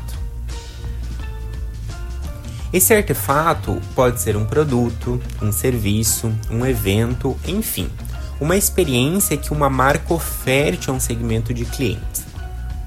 Mas qual a relação disso com a construção de futuros possíveis? Vamos a um exemplo. Pense no seu aplicativo preferido para pedir comida e me responda. Esse app é um modelo de negócios de sucesso? Num raciocínio rápido, acredito que sua resposta seja positiva, pois é lucrativo, popular, acessível. Mas será que ele considera todos os sujeitos envolvidos no processo de comprar comida? O usuário final fica feliz pois recebe a comida no conforto de casa. O restaurante ainda mais, pois segue comercializando produtos em plena pandemia. O aplicativo nem se fala, pois segue com suas altas taxas de lucro. Esquecemos de alguém? E o entregador? E aquele que faz o deslocamento da comida até a porta da sua casa? Ele está assegurado em caso de acidente, em dias de chuva, em casos de assalto, quem se responsabiliza por ele em termos de direitos trabalhistas? Em outras palavras, arrisco dizer que nem todos os sujeitos envolvidos foram contemplados neste modelo de negócios. Isso sim é um erro de design. Considerando tudo isso, temos em mãos possibilidades concretas para pensar artefatos por meio do design que contemplem diferentes sujeitos, leve em conta questões ambientais, sociais, culturais, políticas, de gênero. Enfim, que traga um senso ético de responsabilidade na construção de outros futuros possíveis. E para fechar a reflexão de hoje, que é apenas a ponta do iceberg, como está o seu processo de design na construção de futuros desejáveis? No próximo domingo, a reflexão é com a incrível Antonella Pitinin. Sou Alessandro Felipe, professor universitário, mestre em moda e publicitário. Você pode me encontrar no arroba underline alifelipe com dois L's e dois P's ou lá no Instagram. Um ótimo restinho de domingo para minha amiga Carla e para você, querido ouvinte. Com os melhores cumprimentos, Ale.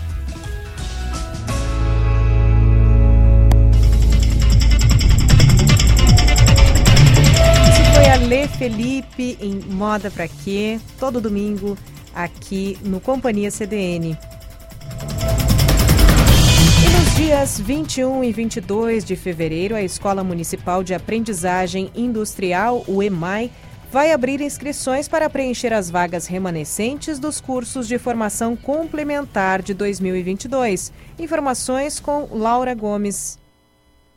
As inscrições são gratuitas e voltadas para os cursos de eletrometalmecânica no turno da manhã e de eletricidade, mecânica de usinagem e metalurgia no período da noite. Para se inscrever, é preciso ir até a secretaria da escola, localizada na Avenida Rio Branco, número 66, nos dias 21 e 22 de fevereiro, pela manhã, entre 8 e meia e 11 e meia, ou pelo período da tarde, entre 14 e 17 horas. No dia da inscrição, é necessário levar documento de identidade e atestado de matrícula ou frequência escolar ou histórico de conclusão do ensino médio. Caso o candidato seja menor de idade, deve estar acompanhado pelo responsável legal. Os requisitos para participar dos cursos são ter no mínimo 14 anos para as aulas de manhã ou 15 anos para as aulas de noite. Com relação à educação, o candidato deve estar matriculado e frequentando regularmente entre o sétimo ano do ensino fundamental e o terceiro ano do ensino médio.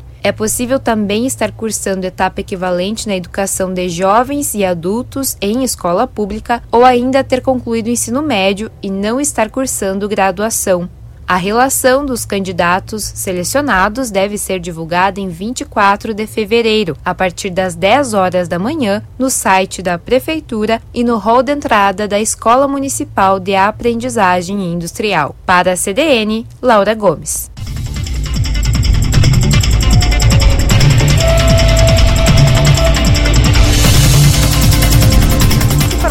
Laura Gomes, então, sobre as vagas remanescentes no EMAI. Atenção aí para você que tem interesse.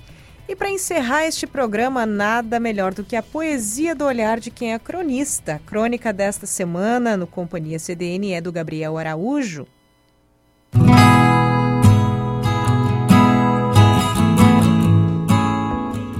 Debaixo das palavras. Tem um trecho do poema Especulações em torno da palavra homem do Drummond que está escrito: Como vai o homem junto de outro homem sem perder o nome? O poeta mineiro segue discorrendo sobre o destino do homem, sempre finalizando as estrofes com perguntas. Enfim, a pergunta ainda mantém em si o convite, uma aresta quina, que sugere antes de definir. Falo isso porque os tempos atuais me parece, aos meus ouvidos, que os nomes estão se sobrepondo ao homem, como blocos de palavras que se utilizam do homem para existir, como se o homem tivesse ficado refém dos termos e de dar nome aos bois. É o jogo acusatório das palavras, é nazismo, fascismo e etc. E o prefixo ante que tem participado ativamente. E o que me chama a atenção é o modo como estas palavras são operadas com um tom moralizante de xingamento. E antes que alguém pense, diga, mas realmente não podemos deixar em silêncio tais agressividades, o discurso do ódio? Afinal, porque é indigesto mesmo? Mas antes, o que me chama a atenção é que tais regimes foram formados para a afirmação de estados nacionais que estrategicamente se utilizaram da guerra das raças. A guerra das raças é um artifício de poder. Ele não é o mais importante para um regime, embora fique como protagonista, porque precisa atuar sobre os nossos corpos, criando disputas internas, inimigos, vizinho com vizinho, parente com parente, despotencializando o que é comum, o que é de todos. E essa é uma guerra muito eficiente. É só vermos a atuação dos polos, do a favor e do contra, que é exatamente o que mantém a existência da operação. Considerando que há algum sentido nisso, como não me perco no universo das palavras que operam divisões, bandeiras, talvez cuidando do comum, antes de procurar um fascista? ou prestando atenção em todas as pessoas que estão envolvidas no meu dia a dia, fortalecendo a ação comunitária delas, ou do serviço público ou particular que prestam, que, embora seja pequeno diante de uma parede de palavras definidoras, ainda é um movimento humano, orgânico, corpo a corpo, de protagonizar os laços sociais e não deixando o nosso corpo ser instrumento de guerra. Essa sim, velha estrategista, sempre formando inimigos, apoiada na economia, na ciência que disse qual raça era mais inteligente que a outra, nos aparelhos de Estado de coerção. Essa guerra corre em nossas veias, fazendo de uma raiva pessoal, familiar, a bandeira de uma batalha.